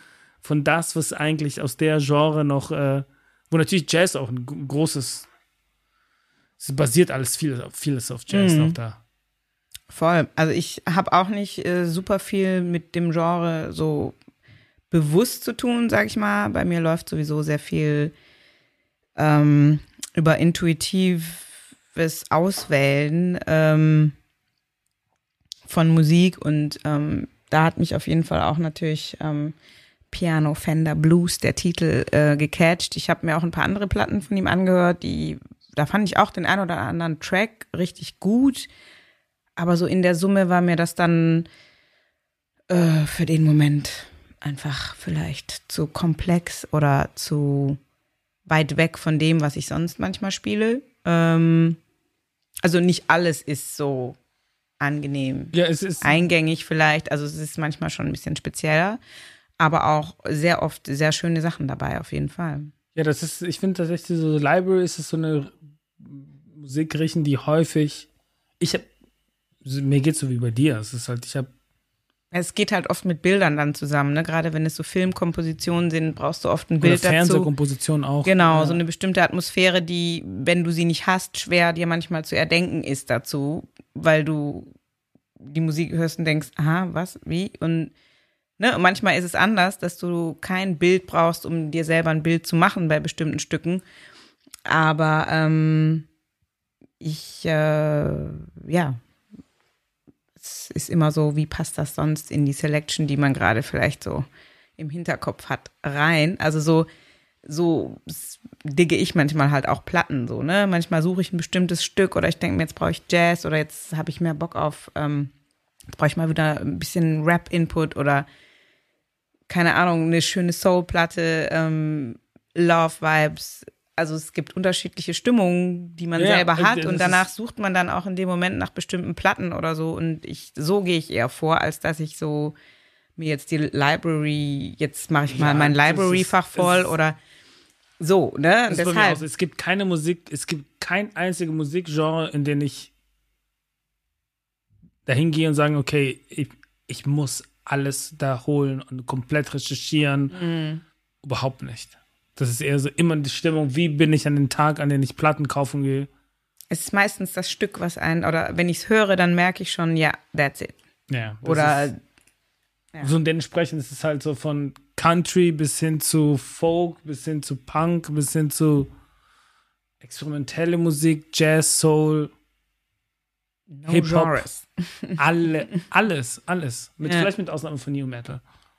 Ich Ja, also verachte da New bin Metal. ich da. Also so Metal. Every podcast we talk about new metal. Ja, Metal, und, no, und I don't sag have immer any. It's like this is a new metal podcast plus some other stuff. und jedes Mal, I genau. don't probably even would recognize new metal from old metal or I Oh don't know. no! I mean, whoa, whoa, whoa, whoa, I don't know new metal though. That's why probably. Black Sabbath, it's like fucking great. Yeah, yeah, the old metal. The old metal, it's amazingly good. The new And what metal, what's different with the new metal now? it's like pop metal. Okay, Pop metal. but they still metal- use instruments. Yeah. yeah, yeah, yeah, yeah. But Okay, not They don't elec- use them well. Okay, Yeah. No, no, I think it's like the, it's always a very posh and very clean and very produced. okay. Actually, it was kind of like um, metal mixed with pop music mixed with hip hop. Hip hop. Yeah, yeah. Yeah. Oh, It's it dear. started. It started. Yeah, exactly. You know, like yeah, yeah. let's say that m- let maybe the, the the big the biggest step for new metal is maybe Run-DMC playing together with uh, Aerosmith. Aerosmith. Let's say that this is the beginning. Okay, okay. This is the beginning Let's, let's the put end. it like it's the beginning of the end. Like really, Beginning of the end, yeah. in, it- sorry, it's like it's a it's a it's a shitty it's a shitty, shitty song. fusion. It's like it's like those restaurants that serve every kind of food. Mm. Yeah, yeah, okay. That's a good example. You want pizza? And you know, like Chinese, probably every single one is going to be shit. Yeah, exactly. exactly. It's just like if you go to this kind of restaurant, you're just like, oh, I better don't order anything and just leave right away because I'm gonna eat bad. Okay. Mm-hmm. Anyway, you know, like this is like I think I, I guess really like the first big new metal hit like back then was called crossover. yeah. It started with crossover and then it went to new metal. Hmm. But crossover, I remember. You mean like in the nineties? Yeah, yeah. Right. Crossover was the the the, the beginning of new metal. Hmm. I mean, I also remember back in the days, like uh, Millencolin, Lagwagon, that stuff. I mean, that's also high school high school pop punk. yeah, but that's not new metal and not No, no, no. I, I would put it like more like pop punk. skate punk. Skate we punk. would have said back in the day. Yeah, yeah back in the day, skate punk. Now I see it's like pop it's punk. more pop punk. New metal was also like they had seven string guitars. That was a big part of it. So they had guitars with an Ah, I extra string. Mm. so they could play it even lower, and it sounded more like I don't know, deep. but, this was like this was an important thing. It was like a very it was like a technological change. They add the seventh string, and it made everything sound like like like mud basically sound like the whole the whole genre sounds like mud but but the the drummers were good the new metal drummers were really good I think that the, I think like they're most of them very good technicians. Like if you listen Mm. to Korn, we talk about in our last last podcast. Like I think that they're like they can play very well their instruments.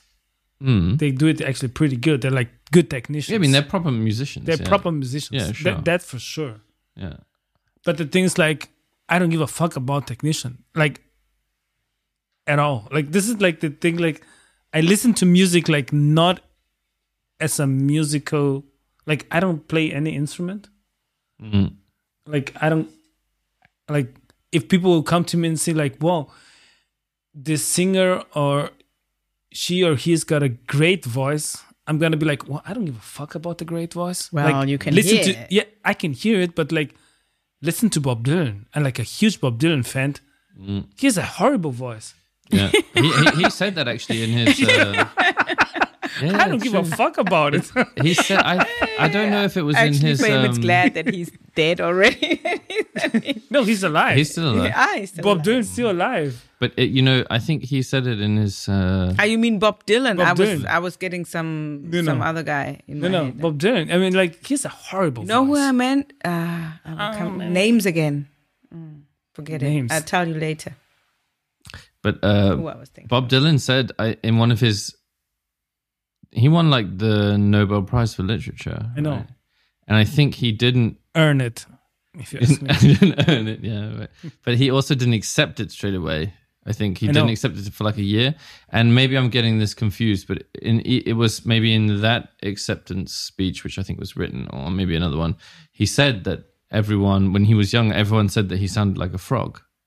It was like I, he would s- sing, and people were like, man, you sound like a frog. Yeah. times? Yeah, yeah, I Yeah. know. It, it is like this. But he was like, he, you know, it just goes to show. I mean, I also remember like reading an interview with George Martin, the Beatles producer, and he was talking about like singers singing in tune. And he said, like, I don't give a shit if they sing in tune or not, as long as they sing with emotion, kind of. yeah, and this And- the thing. Yeah, but that's Yeah. the point. Bob Dylan brings like he has like Yeah. But this I'm lyrics still thinking amazing. of the guy. I was mixing it, the name up in my head. Uh, it was not Bob Dylan. It was another name with Dylan, I think. Dylan Thomas, the poet, No, who Bob Dylan stole his name from. no, it was another guy.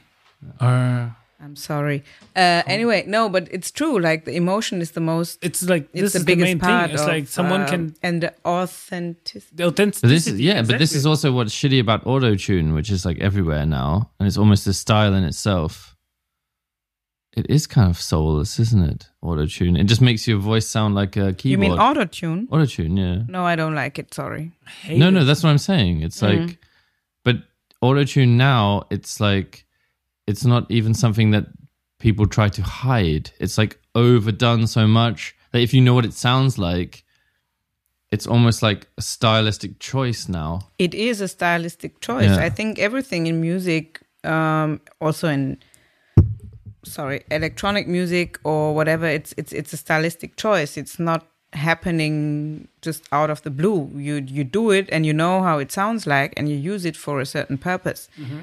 And to me, I mean, music. I always compare it also with food, or if you like a certain dish, then you like to eat that dish. But autotune to me is like I don't know, Innereien oder so, or something like you know, something I just don't want to eat. it's like Yeah. no, sorry, I'm I'm Liver can be really nice. yeah, Well it can be maybe I don't know, but it's like no something like I just don't want to put on my plate. You know, it's like my ears. It's like I get a physical reaction when I Uh. hear it. It's like I just don't want to hear, it. and I don't want to give any offense to people who think it sounds cool I'm, or good. I'm with or, you. I'm with you. I I don't no listen offense, to autotune music at no all. offense, no offense, but it's just like my aesthetic uh, system is just no. There's so there's so much better sound than this. I didn't hear yet, so I rather prefer to listen to some. I prefer to listen to someone singing voices. that, that cannot sing than listening to autotune. Like I listen to Bob Dylan. He cannot sing. yeah, He's amazing. yeah. And it's like autotune is just like yo yo you all yo yo you all sound the same. You sound like an autotune. It's just like Yeah, as I said, it's like a matter of taste, and if people like it, they like it. But, But I is there just good can't- taste? I don't. I don't think. I, I. I believe in bad taste. I believe in bad taste. Like, come on, let's put it in things like this. Like, this. This is just. There is bad taste. I think Yeah. that there, bad. There is bad taste. Autotune in new metal is bad taste. Yeah, unless you're like 16 years old and watching Korn videos for the first time in like 1996. you ready? I was a huge core fan. I was a huge car fan. I like to eat corn. I mean, corn. Maize. no, but Korn was was like really. I, I was a huge fan, Yeah. and I just think like my taste got better. Yeah, right. Yeah, yeah, yeah. Just like it got more like fine. Just like Mhm. like my tongue got better. I eat better. You know, like I have much more like. I can taste food much better than I was a teenager. I can mm. listen to much better music Yeah, when you I was a teenager. Yeah, but that's the progress of life. I mean, you have Exactly. different. I mean, you know, when you when you look at children, they eat noodles without anything, and then when they grow up, they want meat, they want I don't know sauce, they want salad, they want more and more and more. So it's a natural thing that you your taste in anything is like growing, improving. Yeah, Um, exactly. This is also what- changing. So, and some people might change from okay taste to bad taste. Also, It's That funny, like happen. every time I... there is bad taste. Let, Were we Yeah. together on this? There is there is bad taste. yeah, there's definitely worse taste. Like things can be There's bad there's taste. many levels of bad, isn't there? It's not just there's many levels of bad, you know. Things can be also more bad, you know. Yeah. But like um it's funny because every time I talk about music with people, whether it's other musicians or just people who like music, whatever, it always comes back to food analogies or cooking Yeah. analogies. Mhm. I feel, especially making music, like cooking analogies Mm. work really well. It's like it is like cooking, actually. Yeah, and it's essential. I mean, Mm. we need food to survive, and in a way, we need music to survive Mm. as well. Nutrition for the soul, nutrition To- for the body, totally, totally. nutrition. It's it's. it's I, I think it's like going back to our theme that we had before. I think it's like almost like a spiritual thing. It's just like there was this uh, ph- philosopher that worked uh, f- for um, oh, names. What's his name again? Big philosopher guy. Which That- one? There but were uh, talks about sex uh, all the time. Oh, You mean the uh, psychologist? Freud? Freud, Yeah, but the was psychologist. Like, there was yeah. like a, a guy working with Freud together. His name was uh, I don't know the name whatsoever. he talked about like a lot about like the like we humans have a big need for objects that that are representing something. So we always need representative representativity and objecting everything and looking for Symbolism. Sym- symbol- symbolism. Symbolism as a big and music creates symbolism too in a mm. in a au- au- audi- au- auditive auditive, way. Way, yeah. So this is like this is this is what we are like. We, so we do have this need for spirituality, and music covers it totally because it works. It's like if you see like to conceptual art doesn't work that well because it's it's a very European Western thing mm. about like like conceptual art and Yeah, you don't have so It- much suffering behind it. It's more like constructed out of thinking. What's a great yeah. thing? What's it's amazing Sure. thing because you, you just can you can build out of thinking. You can build a whole system. That's that's a that's amazing actually. But nevertheless, it's very European. You know, It's just like it's a mm. very European way of privileged in a way. I mean, when you have to- Yeah. I, I, yeah, but I just yeah, it's privilege totally. Yeah, but it's it's adaptable. You know, like you can get very easily if you stick to it. Like if you, it's But in a way, when it's like um, that, then it's sort of an entertainment. and maybe I wouldn't see philosophy as an entertainment because it builds a lot of uh, on philosophy. It's like philosophy thoughts are a big part of it. And it's, like I- an abstract, uh, Abstract um, thinking. thinking. yeah, yeah. world, I think it's a, I think abstract thinking is a big part of it, and it's and abstract thinking it it helps because we are living in a very abstract world, so it's it's good to to see it and also like at least to to get the abs- abstractivity of of the reality that we live on. It's like the thing with music. I mean, maybe I'm biased being a musician, but uh, you know, of all the art forms, I mean, I think it has the most in common with cinema in the sense that it's something that happens within time. You know, like with it, if you look at a picture, if you look at a pho- photograph or uh, painting or something, it's Yeah. something which is like I mean, I mean, you have to experience it in time, obviously, but it's something which is sort of frozen there, you know. Like, but music, you you can't have to move. you can't look at a whole piece of music all in one time. You have to live it to experience it, and obviously, you have to do that with with film as well.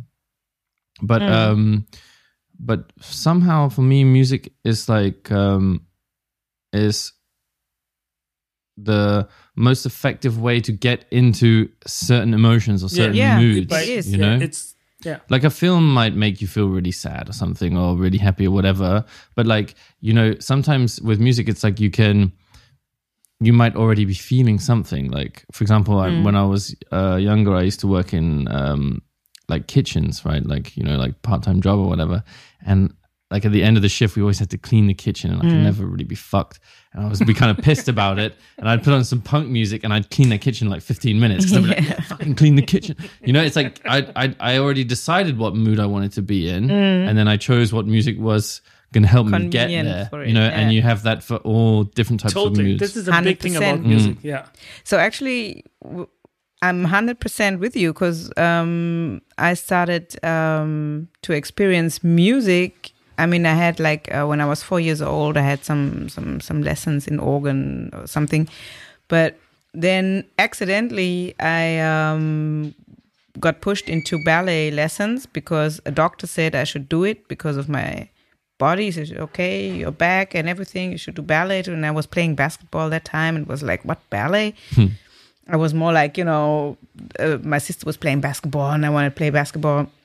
And so I started it and um, uh, I was in a ballet school in a theater with like a professional um, ballet uh, company and system behind it. And my teacher actually was from UK, a very, very creative person.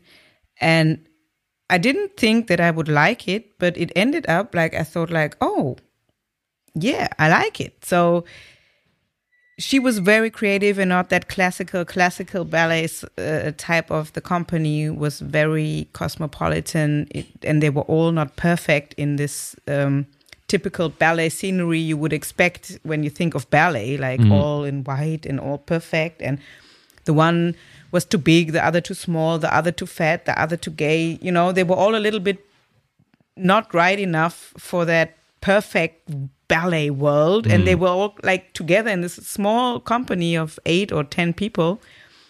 And the dancers were also um, teaching lessons modern tap dance afro dance um, so that was for me also a very um, intense time as a nine year old child to to get in touch with classical music jazz music as well also Brazilian music. We had a Brazilian uh, guy that taught um, lessons, and you had um, expressed that music is something you you experience in time, and this is dancing. So, and the emotions you have to express, especially when you uh, dance. Of course, the the aim is to translate the emotion of the music with your body to to make it like into a movie or into a cinematic thing, and um, this process as a child when i was nine eight nine years old i, I found that so like amazing to to to be part of.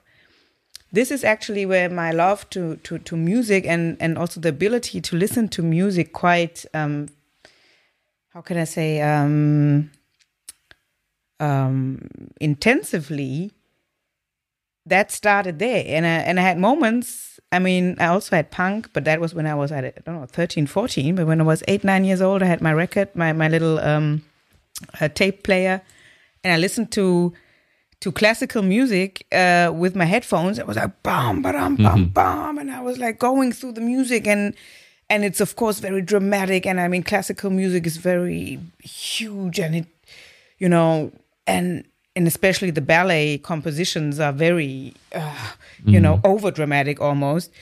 But it taught me a lot of how music um, is telling stories and is uh, um, like the the dramaturgy of starting uh, um, a piece, you know, and then you go, and then there's this part coming up, and that part, and then there's the flutes, and then so in a way that was like my bringing up with music so i totally agree what you say that music is a piece of art which is um, very much um, or 100% like coordinated with time Yeah, and I think um especially with classical music, it's very much about this like rise and fall of emotions. Yeah, You know? And It's like building up to something and then there's a release of tension. yeah And actually this is I think one of the reasons why I never got really into techno.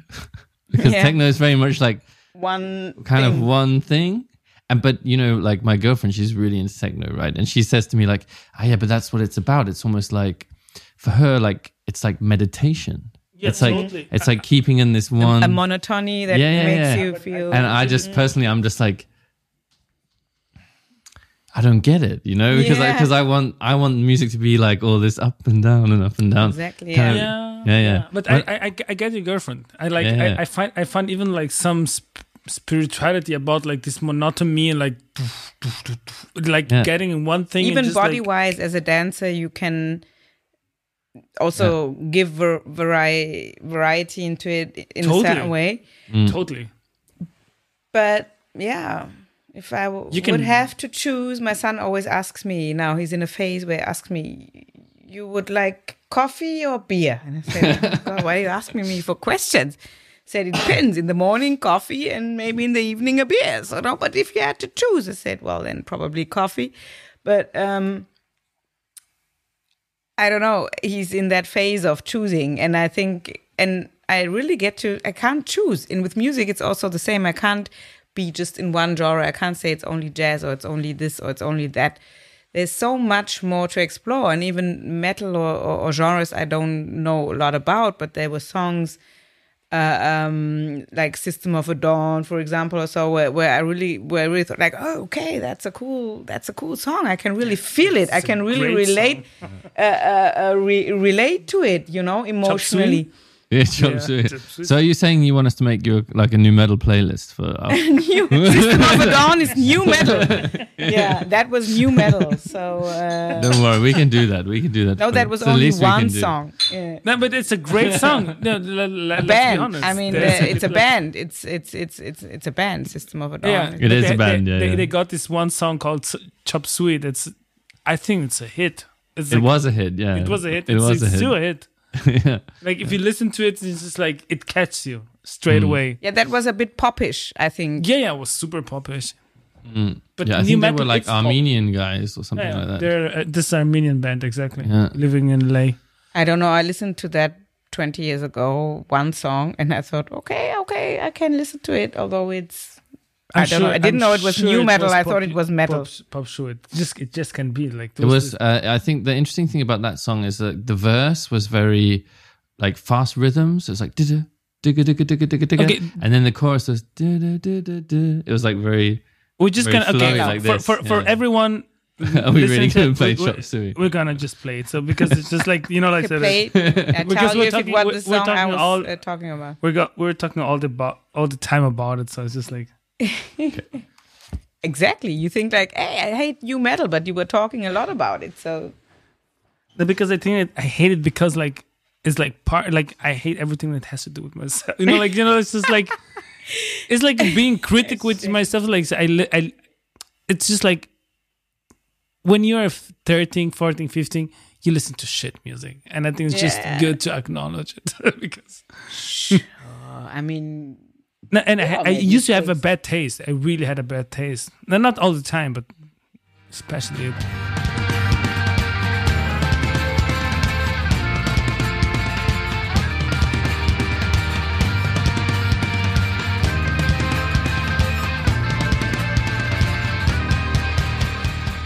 I mean, it's a good pop song. it's a good pop song. Yeah. No, I mean the the song I uh, was thinking of. It was more a ballad, a metal ballad actually, but not a ballad, but you know a slower thing. But it was not so cheesy. It was this is super cheesy right now. yeah. But we we still have some jazz records Yeah. here, isn't it? So I'm gonna play. It's like a. In the last years, I've been like very into uh, Don Cherry. Oh yes, I love Don Cherry also. So this is like a Don Cherry. It's not a reissue because it's like it never been released before. Okay. So this is uh it was recorded some in I need to look, but something like in the beginning of the 70s. 72.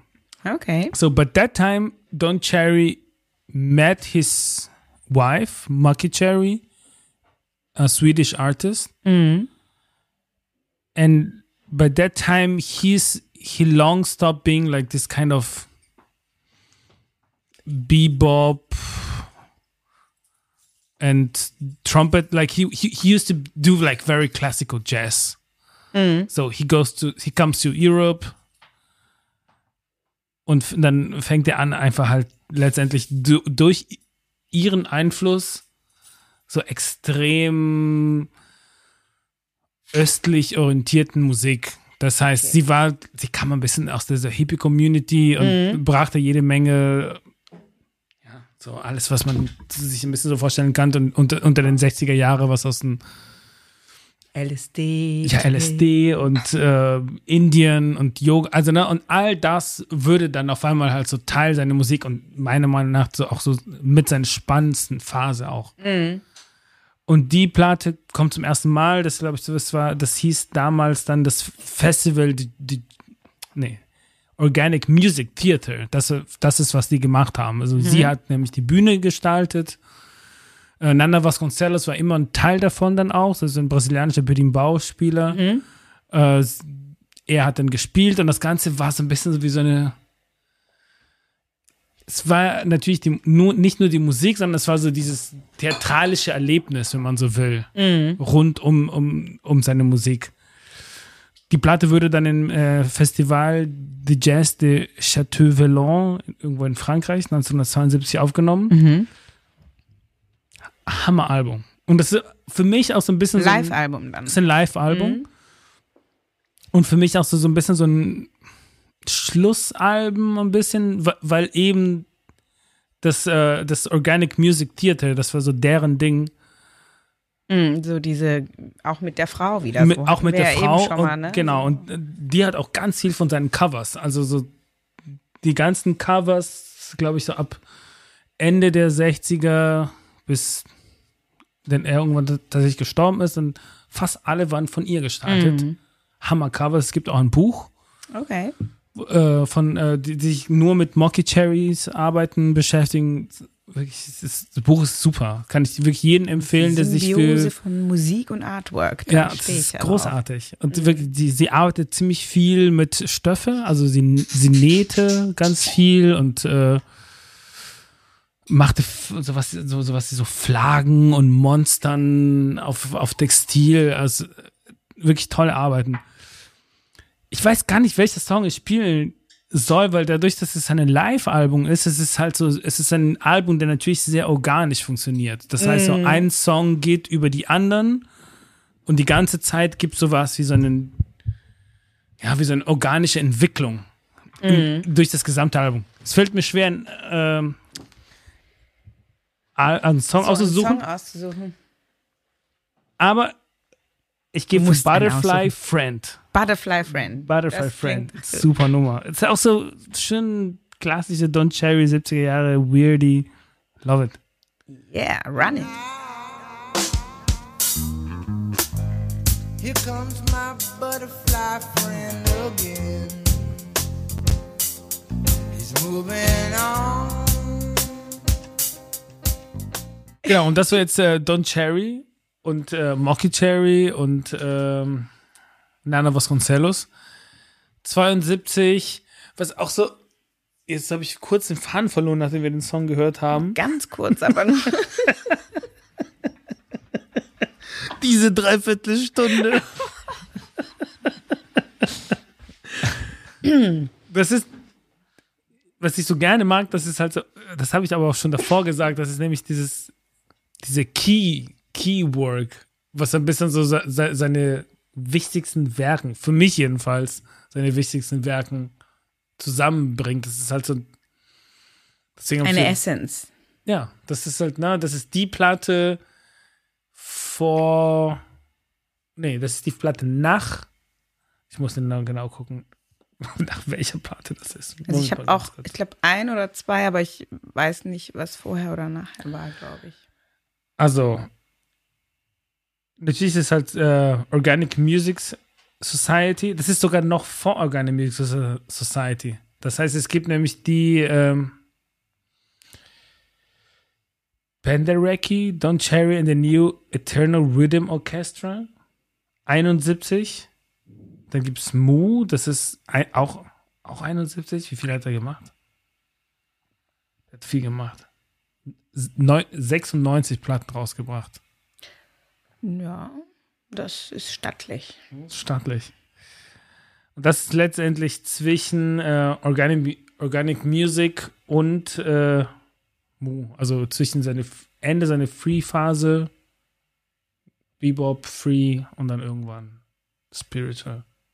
Und dann Spiritual blieb bis zum letzten. Blieb eigentlich bis zum letzten. genau, das blieb bis zum letzten dann. Ja, nice one. Genau, das ist die Nummer. Kann ich euch äh, alle empfehlen. Super Platte. Auf einem New Yorker Label wird es, äh, ist es rausgebracht worden. Wie heißt das Label nochmal? Ich bin so ein bisschen jetzt gerade so raus. So. Blank Forms, Editions. Shout out to Barbara.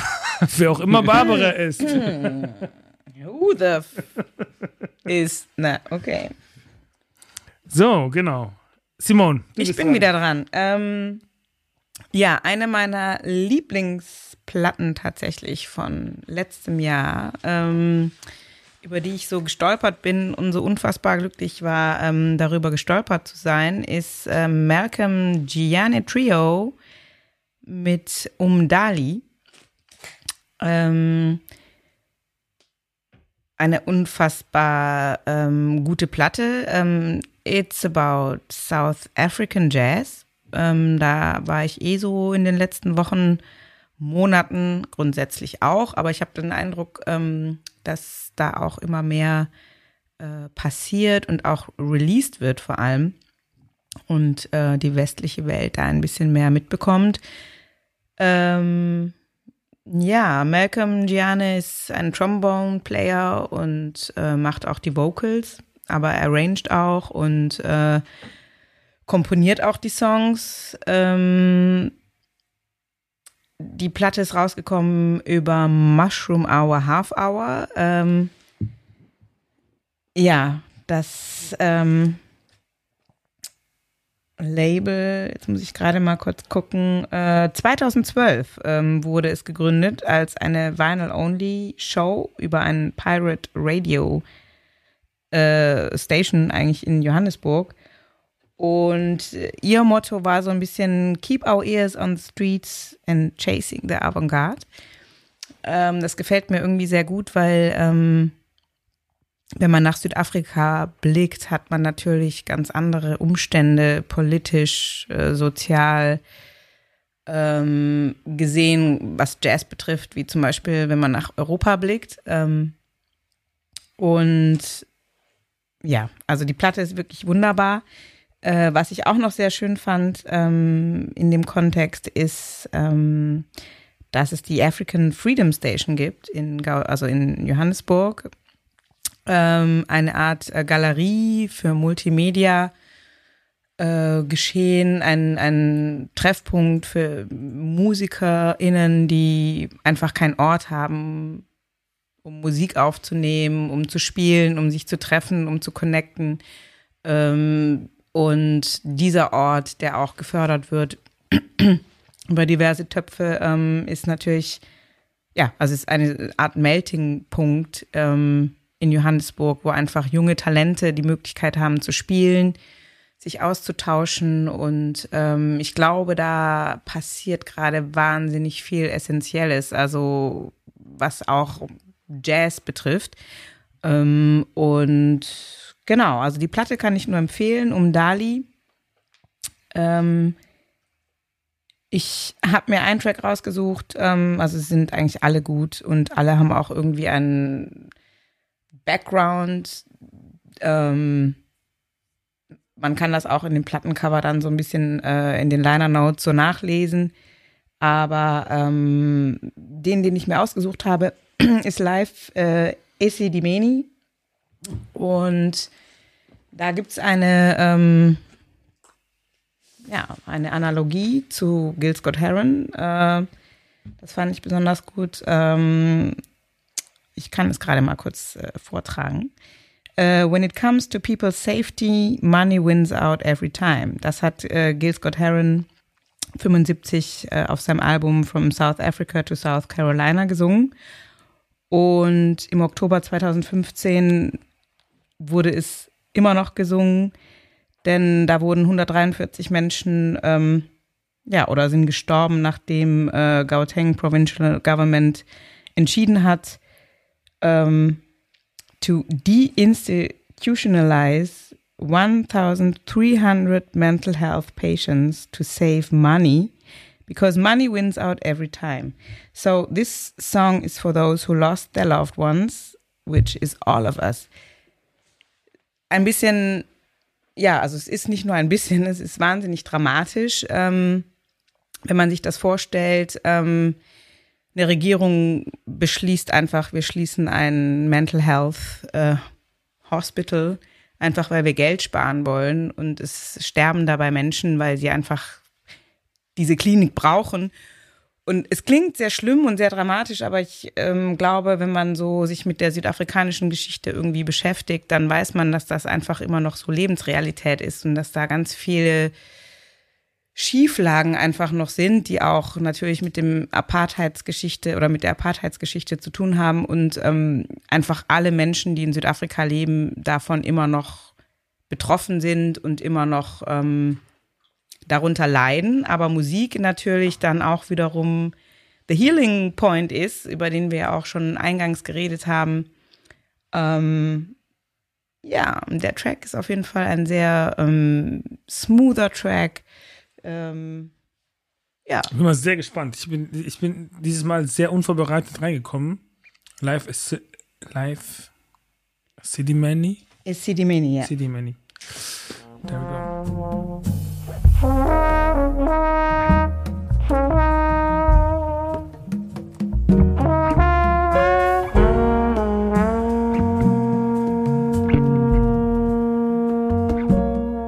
Hammer. Mega Danke. gut. Ja. also Hoffentlich hat der Groove Attack Je- Ja, also die hatten, äh, Groove Attack hatte die bestellt. Ich würde direkt Montag ein Team anschreiben. Yeah. Ja, also ich äh, bin auch ganz glücklich über Ja, diesen super. Fund. kurz, äh, wir wollten eigentlich gar nicht über, über, über die, die Covid-Situation sprechen, aber ich finde halt, der, der Track lädt dazu ein, das kurz zu erwähnen, nämlich durch die äh, Geschichte, die du gerade erwähnt hast, ist, ich kann schon verstehen, dass die Leute das Vertrauen halt nicht haben. Man, man denkt immer, man, man weiß, Geld, es geht ja nie um die Gesundheit.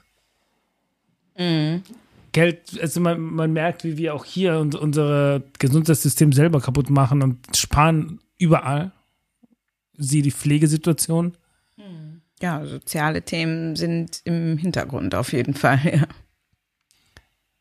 Also ich, ich denke, ich muss einfach nochmal drüber nachdenken. Es ist halt so, klar, natürlich, ich bin geimpft und natürlich bin ich für, bin ich für Impfen, aber ich kann es nachvollziehen, dass die Leute, dass es in jeder, egal wo dieser Gedanke st- steckt, ja, es geht gar nicht um meine Gesundheit. Es geht, stehen andere Sachen eher vordergründig. Ja, ich meine, da ist ja das Problem auch schon vor ähm, Corona aufgetreten und ich glaube, dass ähm, diese krassen sozialen Ungerechtigkeiten oder auch ähm, gesellschaftlichen Ungerechtigkeiten ähm, viel älter sind als jetzt die Situation, in der wir gerade sind und eine gewisse Skepsis gegenüber einer Autorität. Ich meine, in Südafrika ist es natürlich ähm, die weiße Autorität und das Apartheidsregime, unter dem Südafrika sehr lange hat leiden müssen. Ähm, es gibt ja aber auch noch mehr. Also es gibt ja auch, ähm, sage ich mal, schwarze Politiker, die dem System zuträglich waren und auch nicht unbedingt viel gegen Korruption oder kapitalistische Strukturen. Und in Afrika gibt es einfach leider viel Korruption. Äh, also in den Ländern, in denen ich war, äh, Zimbabwe, ähm, Südafrika ähm, war ich jetzt nicht, aber man kennt Familie und so, die einem berichten und es ist einfach ein Fakt, dass da einfach viel ähm, über Geld läuft und eben nicht über demokratische Prozesse. Ähm, ja, die Ungleichheit der Welt, in der Welt, in der Gesellschaft, in Gesellschaften ähm, durch die Geschichte, die wir ja aufarbeiten müssen und die man irgendwie äh, nicht vergessen darf und die man vielleicht auch neu schreiben muss, gerade in Schulbüchern, in äh, äh, Bildungsbereichen äh, Bereichen einfach die Wahrheit nochmal neu, also richtig stellen muss, ne, was alles äh, falsch gelaufen ist. Und das ist super wichtig. Aber ähm, ich finde einfach auch ähm, diese Tiefe, die wirklich in der Musik zu fühlen ist, auch das Leid und das lange Leid. Die Menschen lernen ja auch irgendwie damit umzugehen. Sie lernen damit zu leben. Ähm und trotzdem ist, glaube ich, gerade die, die psychische Gesundheit etwas, was auch in, für uns, auch gerade durch die Pandemie und durch die Einschränkungen und durch ähm, das, was jetzt alle irgendwie auf eine Art durchmachen, immer mehr so in den Fokus rücken wird einfach. Hoffentlich. Ja, es Richtig. muss. Also ich meine, es ist einfach ein wichtig- Fakt. Es, also diese. Auswirkungen, ähm, was das mit, den, mit der Psyche macht, irgendwie von Menschen so eingesperrt zu sein und alles.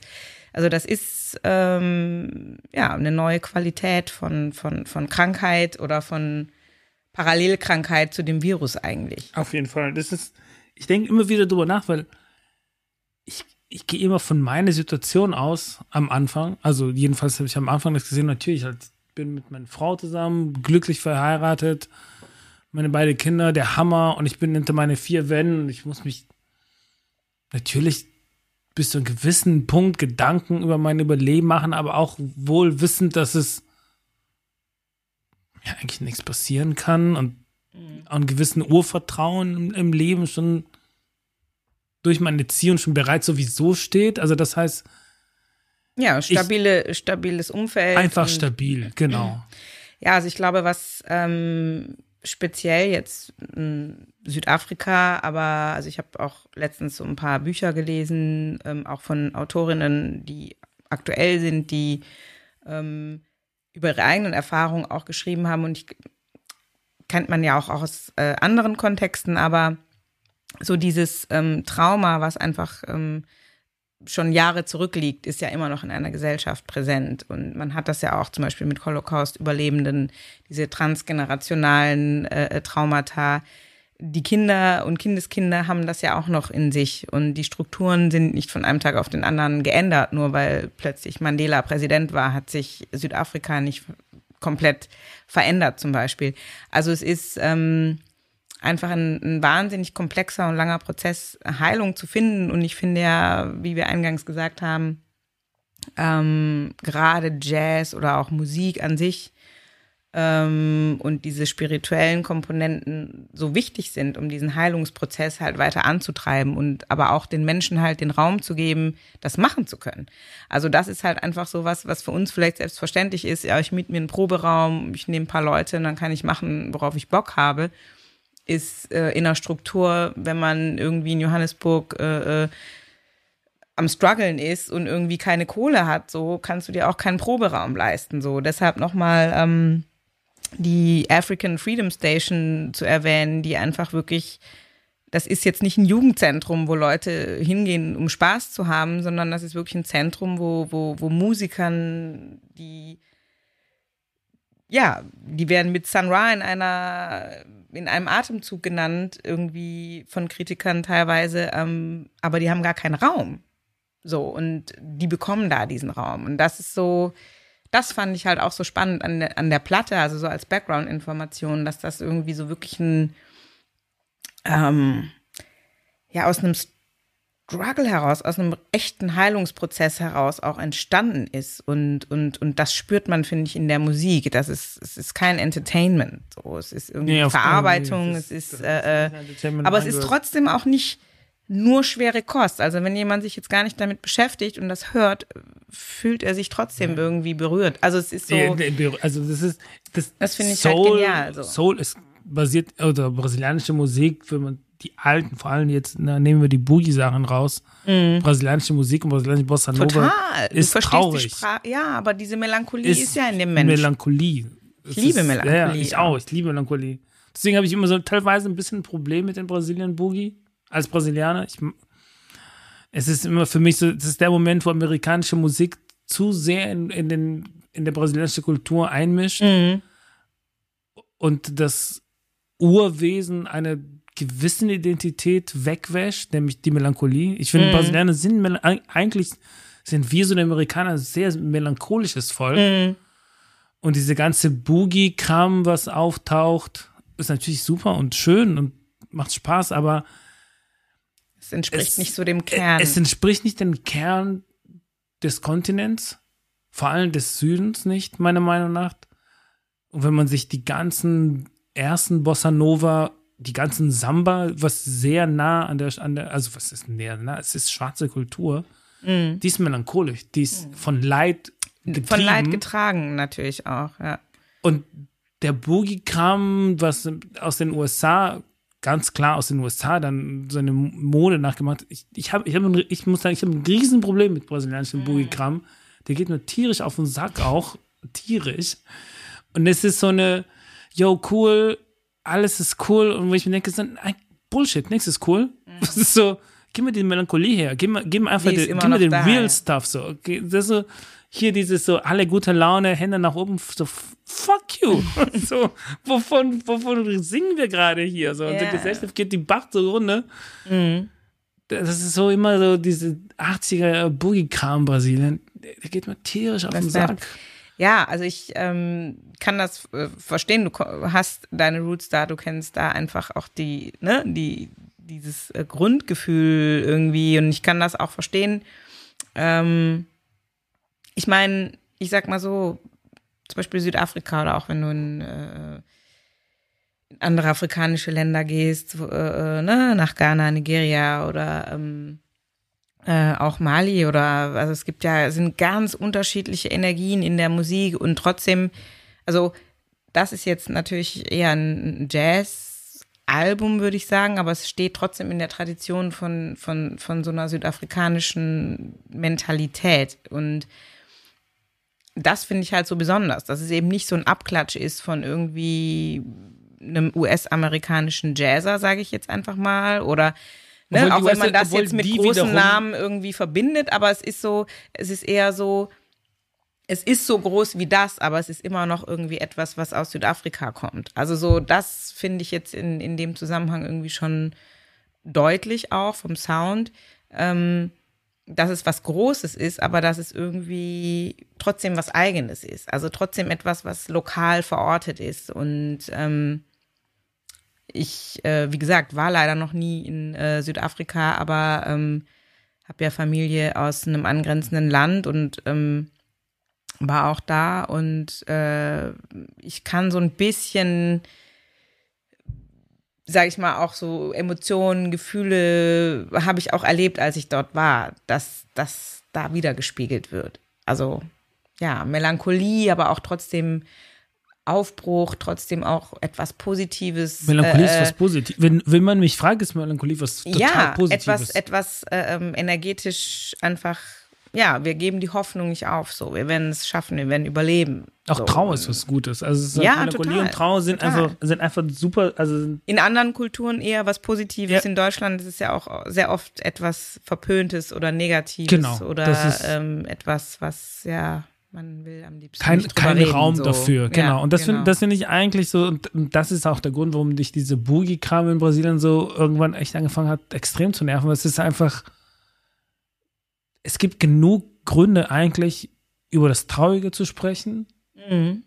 Und es sollte kein, und es sollten, wir sollten einfach so wie, wie die, die ganze Samba-Kultur, also vor allem die Ur-Samba-Kultur, das immer gepflegt hat, wir sollten einfach bloß das beibehalten. Mhm. Weil wir mussten das abarbeiten. Also wir mussten das unbedingt abarbeiten, statt das zu verschönigen mit irgendwas, was einfach nicht unserer Wirklichkeit entspricht. Mhm. Ja, oder einfach so drüber waschen. So, Und ne? Genau, dieses drüberwaschen finde ich einfach, also das finde ich halt noch trau also noch trauriger eigentlich. Das macht mich einfach so Mhm. noch bringt viel mehr einen bitteren Beigeschmack Mhm. als, als die Trauer um die, die das Gefühl so auszuleben halt, was da ist. Ja, auf jeden Fall. Yeah, du So, bist wieder die dran, glaube ich. Ja, hol dir Also, dir. Die hole ich mir. Äh, genau. Und jetzt habe Geil. ich nämlich auch äh, Jazz. ähm, erschien auf ein estonisches Label. Okay. Im Übrigen, ist- ich habe jetzt tatsächlich keine Platte dabei, weil bei der nächsten Show werden die fast alle dabei sein. Ich kann euch alle empfehlen, finnländisches Jazz. Okay, habe ich auch, glaube ich, noch nie gehört. Ja. Und man würde nicht unbedingt finnländisches Jazz mit Spiritual Jazz vergleichen, aber was zurzeit aus Finnland kommt, ist wirklich meiner Meinung nach ernstzunehmender Spiritual Jazz. Was Okay, wirklich der Hammer Klingt ist. spannend. Ich habe wiederum jetzt nur dieses tonisches Label, allerdings der Künstler selber ist ein amerikanischer New Yorker Saxophonist. Mm, James Brandon Levis. Ah ja, habe ich, glaube ich, schon mal gesehen, den Namen. irgendwo. Die Platte ist der Hammer, Artcover ist der Hammer. Das, die Platte entstand im Rahmen von einem Stipendien, einer Art Residency, die irgendwann in New York stattgefunden hat. Äh, vorletzt, also 2020. 21 dann würde das Ganze erschienen. Live at the Cell. Live at the Cell. The Cell, ein paar Mal in Englisch spiele mal den Song Ambony. Und ja, there we go.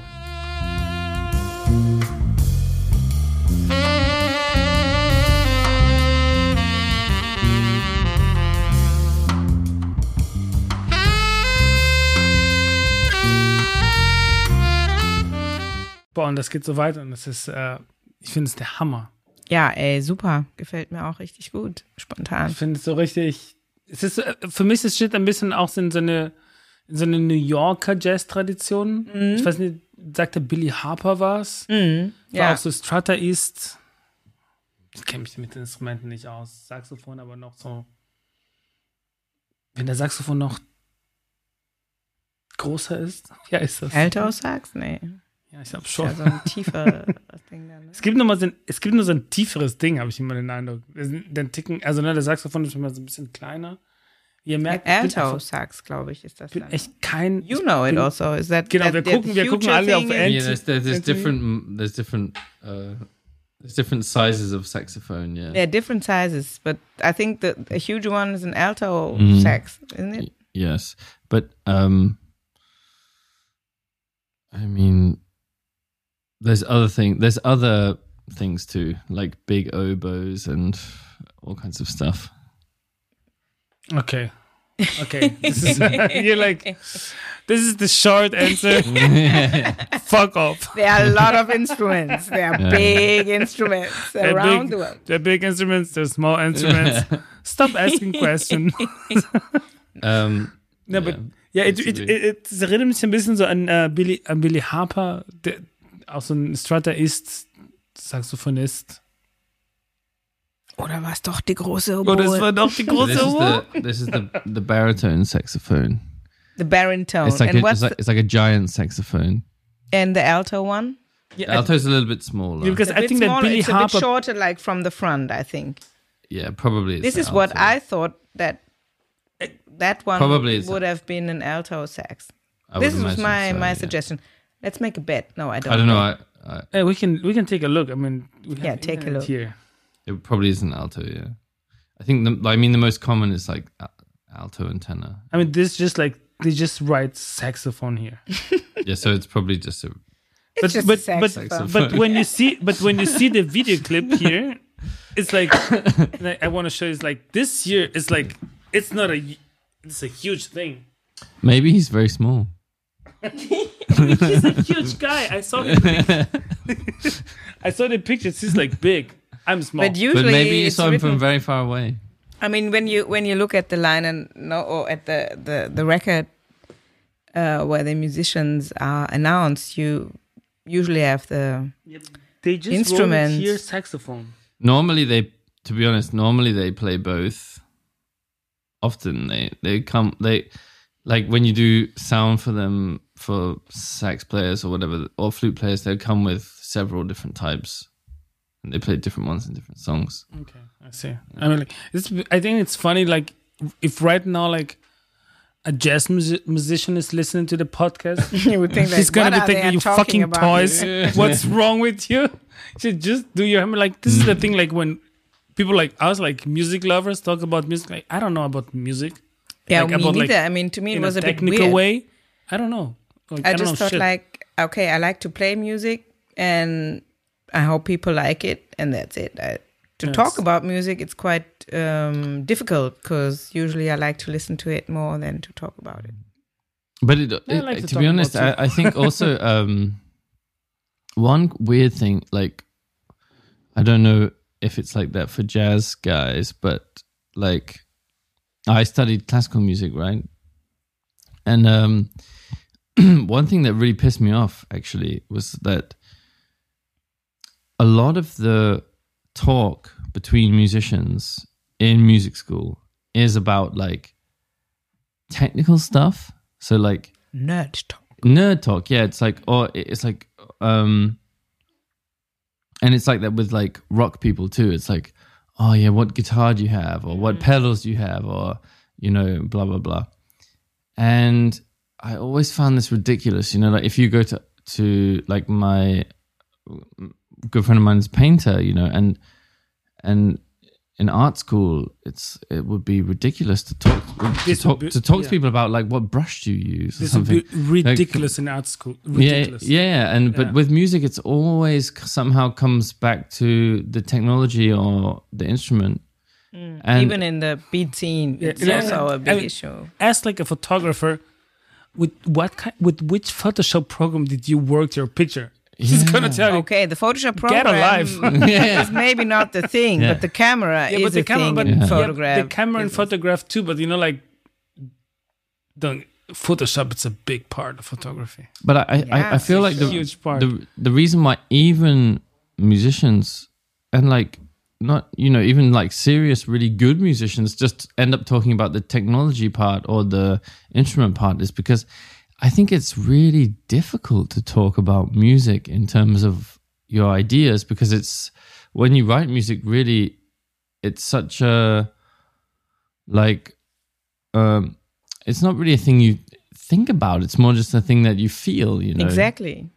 And I think, for example, when we go back to that, um, what I was talking about, that Umdali record and that uh, center, where young musicians from the street would go and to play and record, for example, with other musicians a track. They would not sit there wasting three hours of time talking about how they will play it. They will just be happy to go there, play it, record Yeah. it, and yeah, totally, totally. and that's it because they have is- the feeling they have the necessity of like bringing their their music out Totally. somehow But the things like we as listeners, this is the great thing. This, this is why I would never do music. I would never do music because I I love to talk about it. I think like I you know like my approach to it it's a totally different one. yeah I- it's good that people talk about it i Yeah, mean it's like emotional, like like to analyze emotion and to analyze the context.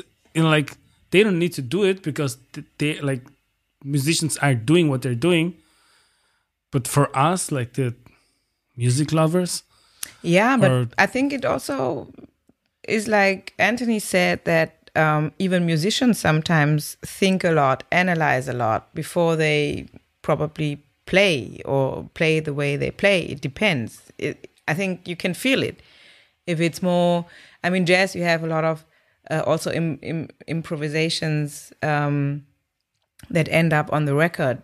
Yeah, it was not planned. It just happened because they had sessions before and they and they would play uh, actually i'm already talking a bit about the last record um, i want to say because when i was uh, uh, doing a little research on it it was like they did so many jam session sessions before where they just freestyled improvised with the whole band. And after a while they said okay now we are ready to record because we have like reached a certain level of where we all want to go.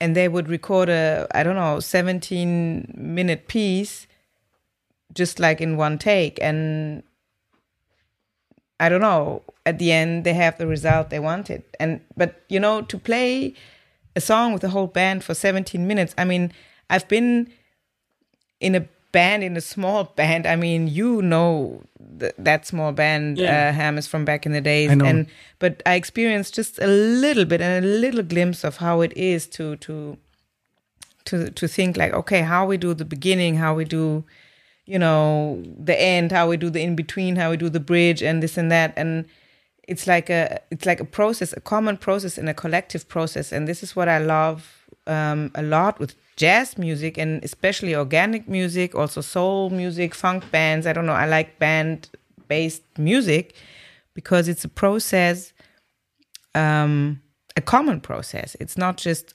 one person um, having a vision and bringing that vision to an end. It's like a whole, a little community, you know, that has to to work together and to to, to bring one thing to to a good end.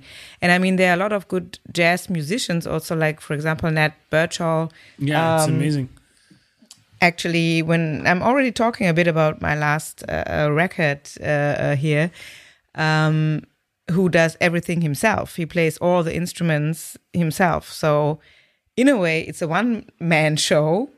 He plays the drums, he plays, you know, all the instruments, but still, it sounds like a band based piece of sound. But when you really listen properly, I think it is a difference if you really have a band playing yeah, I think so it then It's- like it's one person that does a good and- pro- pro- production and a good yeah.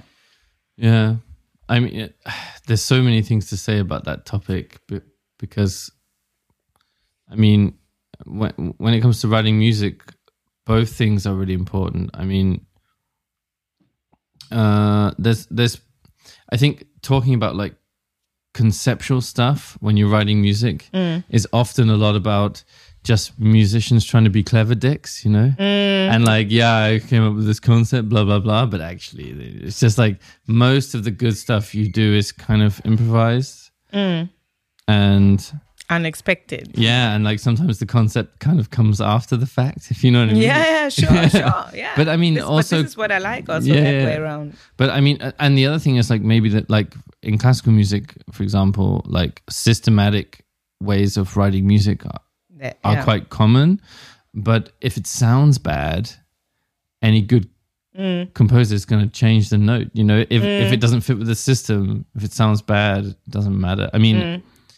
But um, uh, but on the other side, like improvising, I think especially within jazz or blues or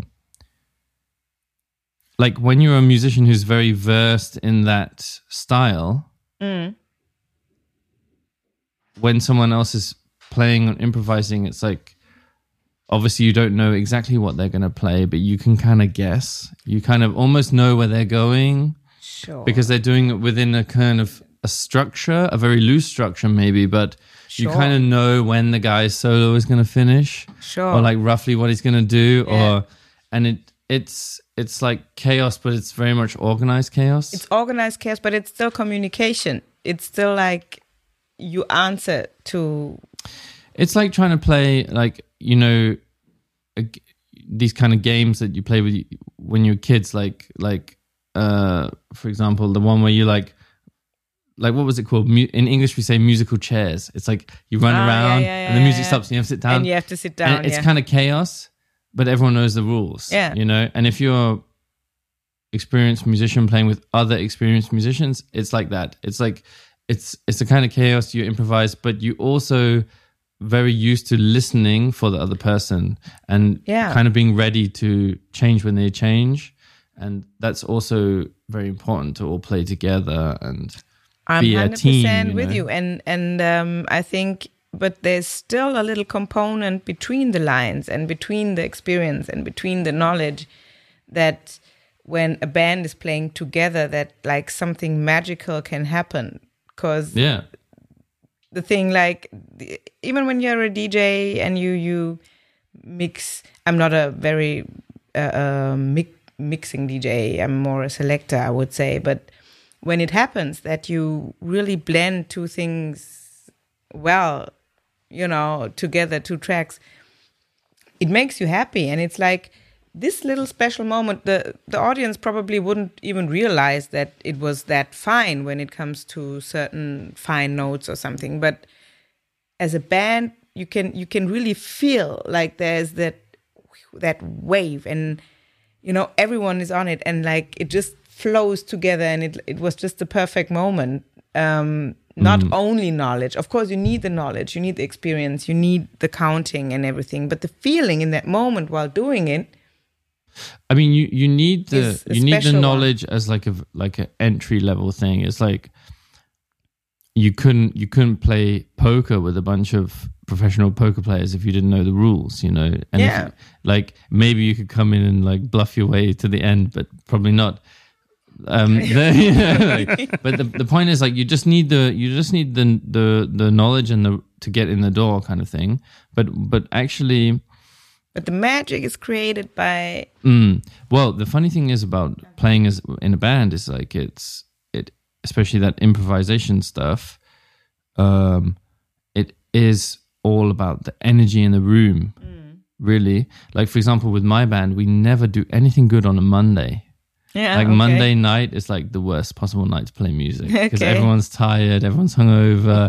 Monday night always sucks. Like, yeah okay uh, but but Tuesday, Tuesday's like- best day. Yeah, Tuesday's good because it's like you've gotten over Monday and now you're really like energized for the rest of the week rest and like the- yeah, I can do something productive, you know. And like yeah, yeah, yeah, and yeah, Tuesday's always good. Like always good music happens on Tuesday, and it and sometimes sometimes it just works, and other times it doesn't. It's like Yeah, but this You is the thing when you when you listen to a piece of recorded band uh, um, material, I would say, and you also played a live recording. I mean, there you have it unreflected, like you know, pure in that moment. But um, even like with productions, um, and back in the days, uh, also soul records and all that, they were usually recorded at the same time.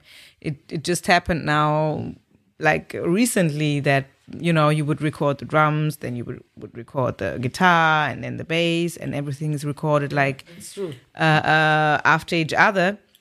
So I think with jazz music, it has to happen together more to really fulfill the spirit of jazz to me in my sense. So this is what i like on, uh, in in jazz that you have with all the knowledge and experience and all that jazz uh, you have i don't know this special community all people doing the same thing in the same time and trying to to get that catch that wave and that special moment in the same time for that higher purpose of creating something good. This is to me when when I feel this um, in pieces, I listen to that makes me really happy. so that last, um, I, I I will just uh, introduce the last. Yeah, uh, uh, um, or was it my turn? Yeah, it's your turn. It's your turn. Um, record. Um, it's called Work, Money, Death. I mean, it's a good uh, last note, probably. Um, and actually, um, it's the longest album title I've ever seen or read. Um, the album title is The Space in which the uncontrollable unknown resides can be the place from which creation arises Maybe. a very long title. Um, I have to give a shout out to Pat LaRock from Switzerland who introduced me to that um, record. Um, yeah, the one side track is called Dawn, and side uh, A, no, side B is called Dawn, side A is called Dusk. And I choose side B. Dawn. Yes. And it's a long track, 16 minutes. 16 minutes. Or 17 I love minutes. long songs. Me too.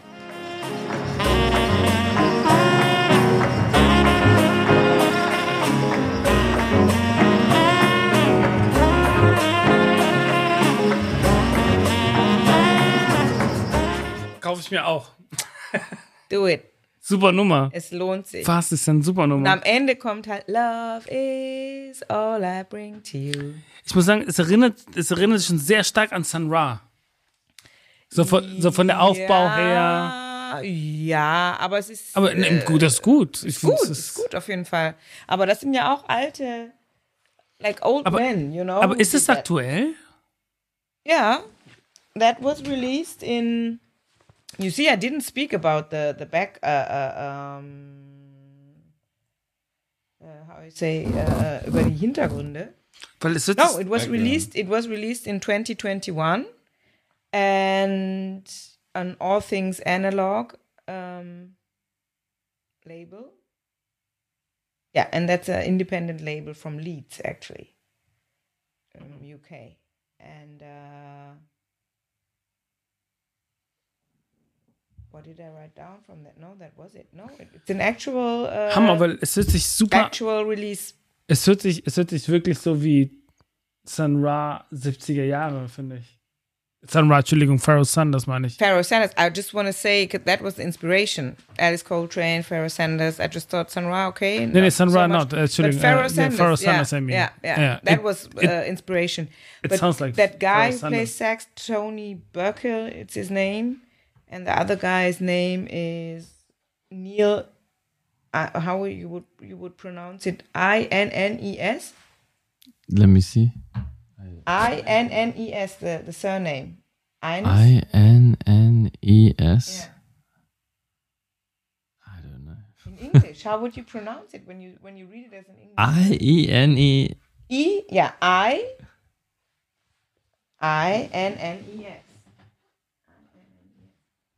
Innes, I guess. Ines, Ines, Ines. Maybe I don't it's know. Irish. It's an Irish guy. no? Maybe Neil Innes. I think Innes probably. Ines, Ines.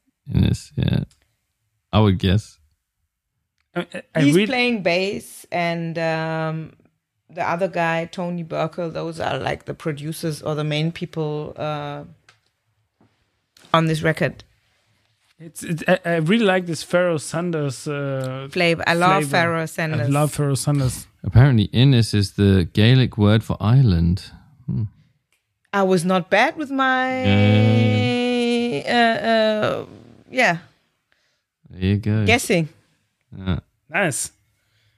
Okay, nice. And and didn't I mean like I saw the cover because the cover is like a very it's very it's a very strong cover I think it's like Yeah. it's graphic but it works pretty well. There's no picture in it, just like Uh, Red Sun. or- yeah, red sun. It has like a very em- emblematic uh, look. So I, I remember seeing it, but I didn't listen to it. So nice. Yeah, and uh, actually, I also didn't really know is, is is that the band name? Work, money, death. Is this the band name or is this the title of the record? And because the record title is so long, I I was a bit confused. um, yeah, and I mean, when it comes to jazz, you often have um, one person that is like in the front, and you have the band in the back. But on this uh, record, like, of course, there are two names named the bassist player and the um, sax player, but um, there are so many other people involved, and they are all written in the same little liner note, and it's like, it's a band thing. This is what I like. And And mostly jazz is always like the leader. There's always a leader. there's always like a front Yeah, or like woman, a, a, front man, or a duo, or, Yeah. or, or they have a trio. Okay, but yeah, Yeah, um, there it was like, okay, what is what is it about? And yeah, this is what I like on this record. It's like a band nice. thing. So we had we had like we had now uh, mostly South. Uh, we had like mostly US, but also South African and a UK. And UK and yeah, so I'm coming now- Italian also. and Italian exactly. And I, for, f- with my last uh, song, I choose uh, reissue. It's like the, the only reissue that I that I that I brought with me. It's a Japanese Yeah, that's also very high jazz record. uh, in charge at the Yeah, moment. yeah, yeah. The Japanese people they, they they they got many good yeah, Nippon. jazz jazz. Yeah? right. Yeah, a lot. That- yeah. people they. It's very Quite trending. Trending. But also like already since the seventies, like Yeah. like really like they have a long career of Yeah. quite good jazz. Uh, Masubi. Okay, sorry. Excuse me, every everyone from Japan. Okay, 'cause I'm a toy. Uh, Masu Masabumi Kikuchi Quintet. It uh, was first released in uh, 1973. Philips, so actually like a major label Like a, yeah. um yeah this um and that was reissued this year by superfly records it's like Okay. a french uh, label based in paris bringing a lot of like african african beat salsa spiritual even gospel but mainly jazz Mm. label. They do a pretty decent work. So I, I, I just play straight away the, the my favorite song from the record and Yeah. Dieseling Dieseling Rain.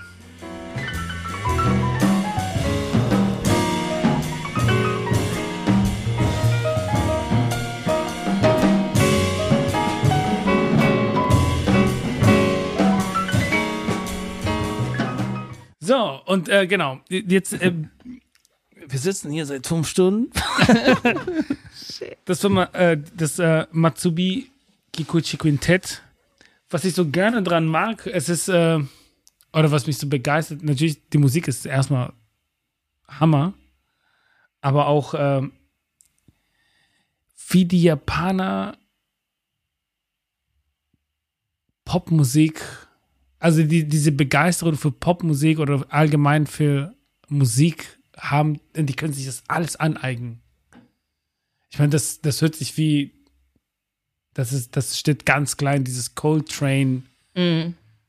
Coltrane Blues Hat sich auch in ein paar anderen Stücken noch gezeigt. Geschichte. Coltrane, ja. Mhm. Genau, Coltrane, ich meine, eh, ich glaube, wir, wir alle hören Coltrane Jazz, wenn man so will. Also ich glaube, Coltrane hat also vor allem bei Einfluss uns halt, äh, ne, und unser, unser Jazz-Geschmack extrem geprägt. Es ist ja alles, alles, was wir hören, ist Coltrane Jazz, finde ich.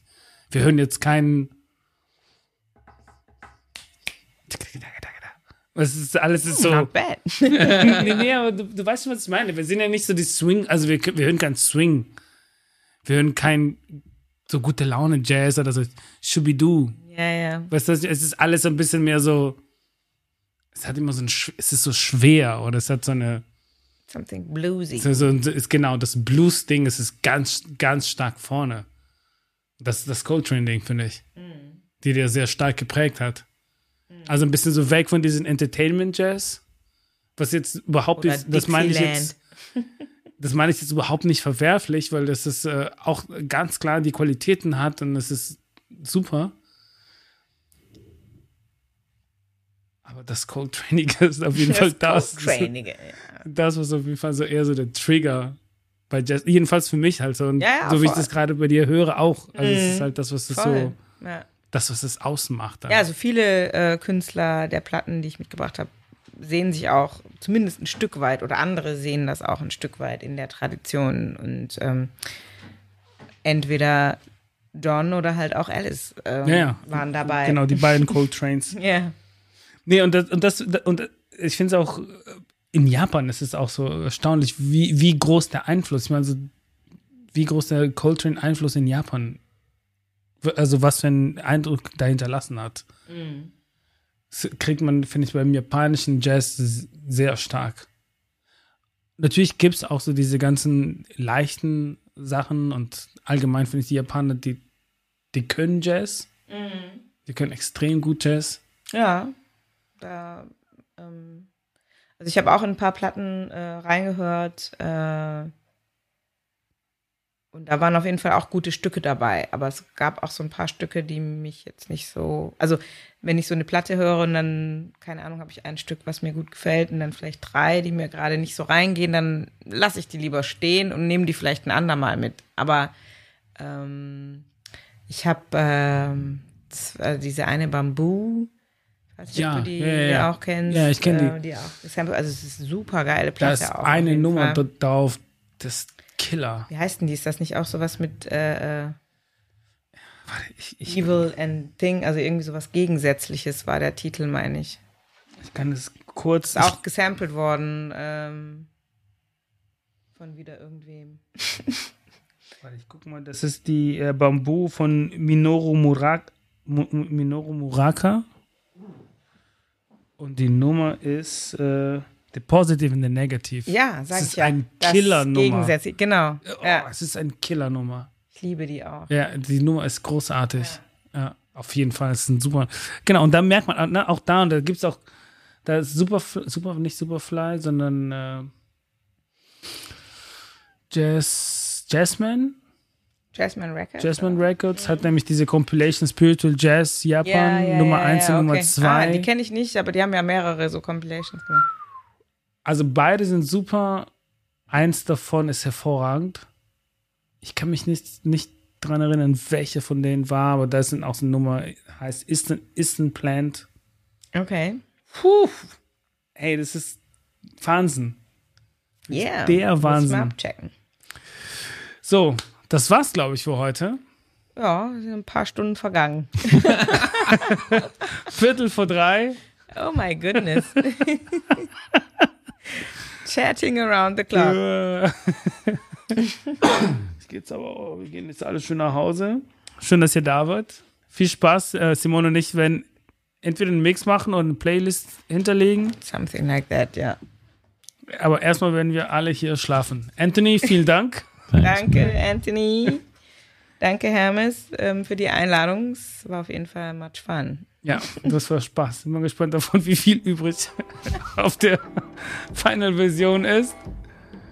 We will see. We will see and we will listen. Keep on listening to good music. Gute Nacht. Good night. Tschüss.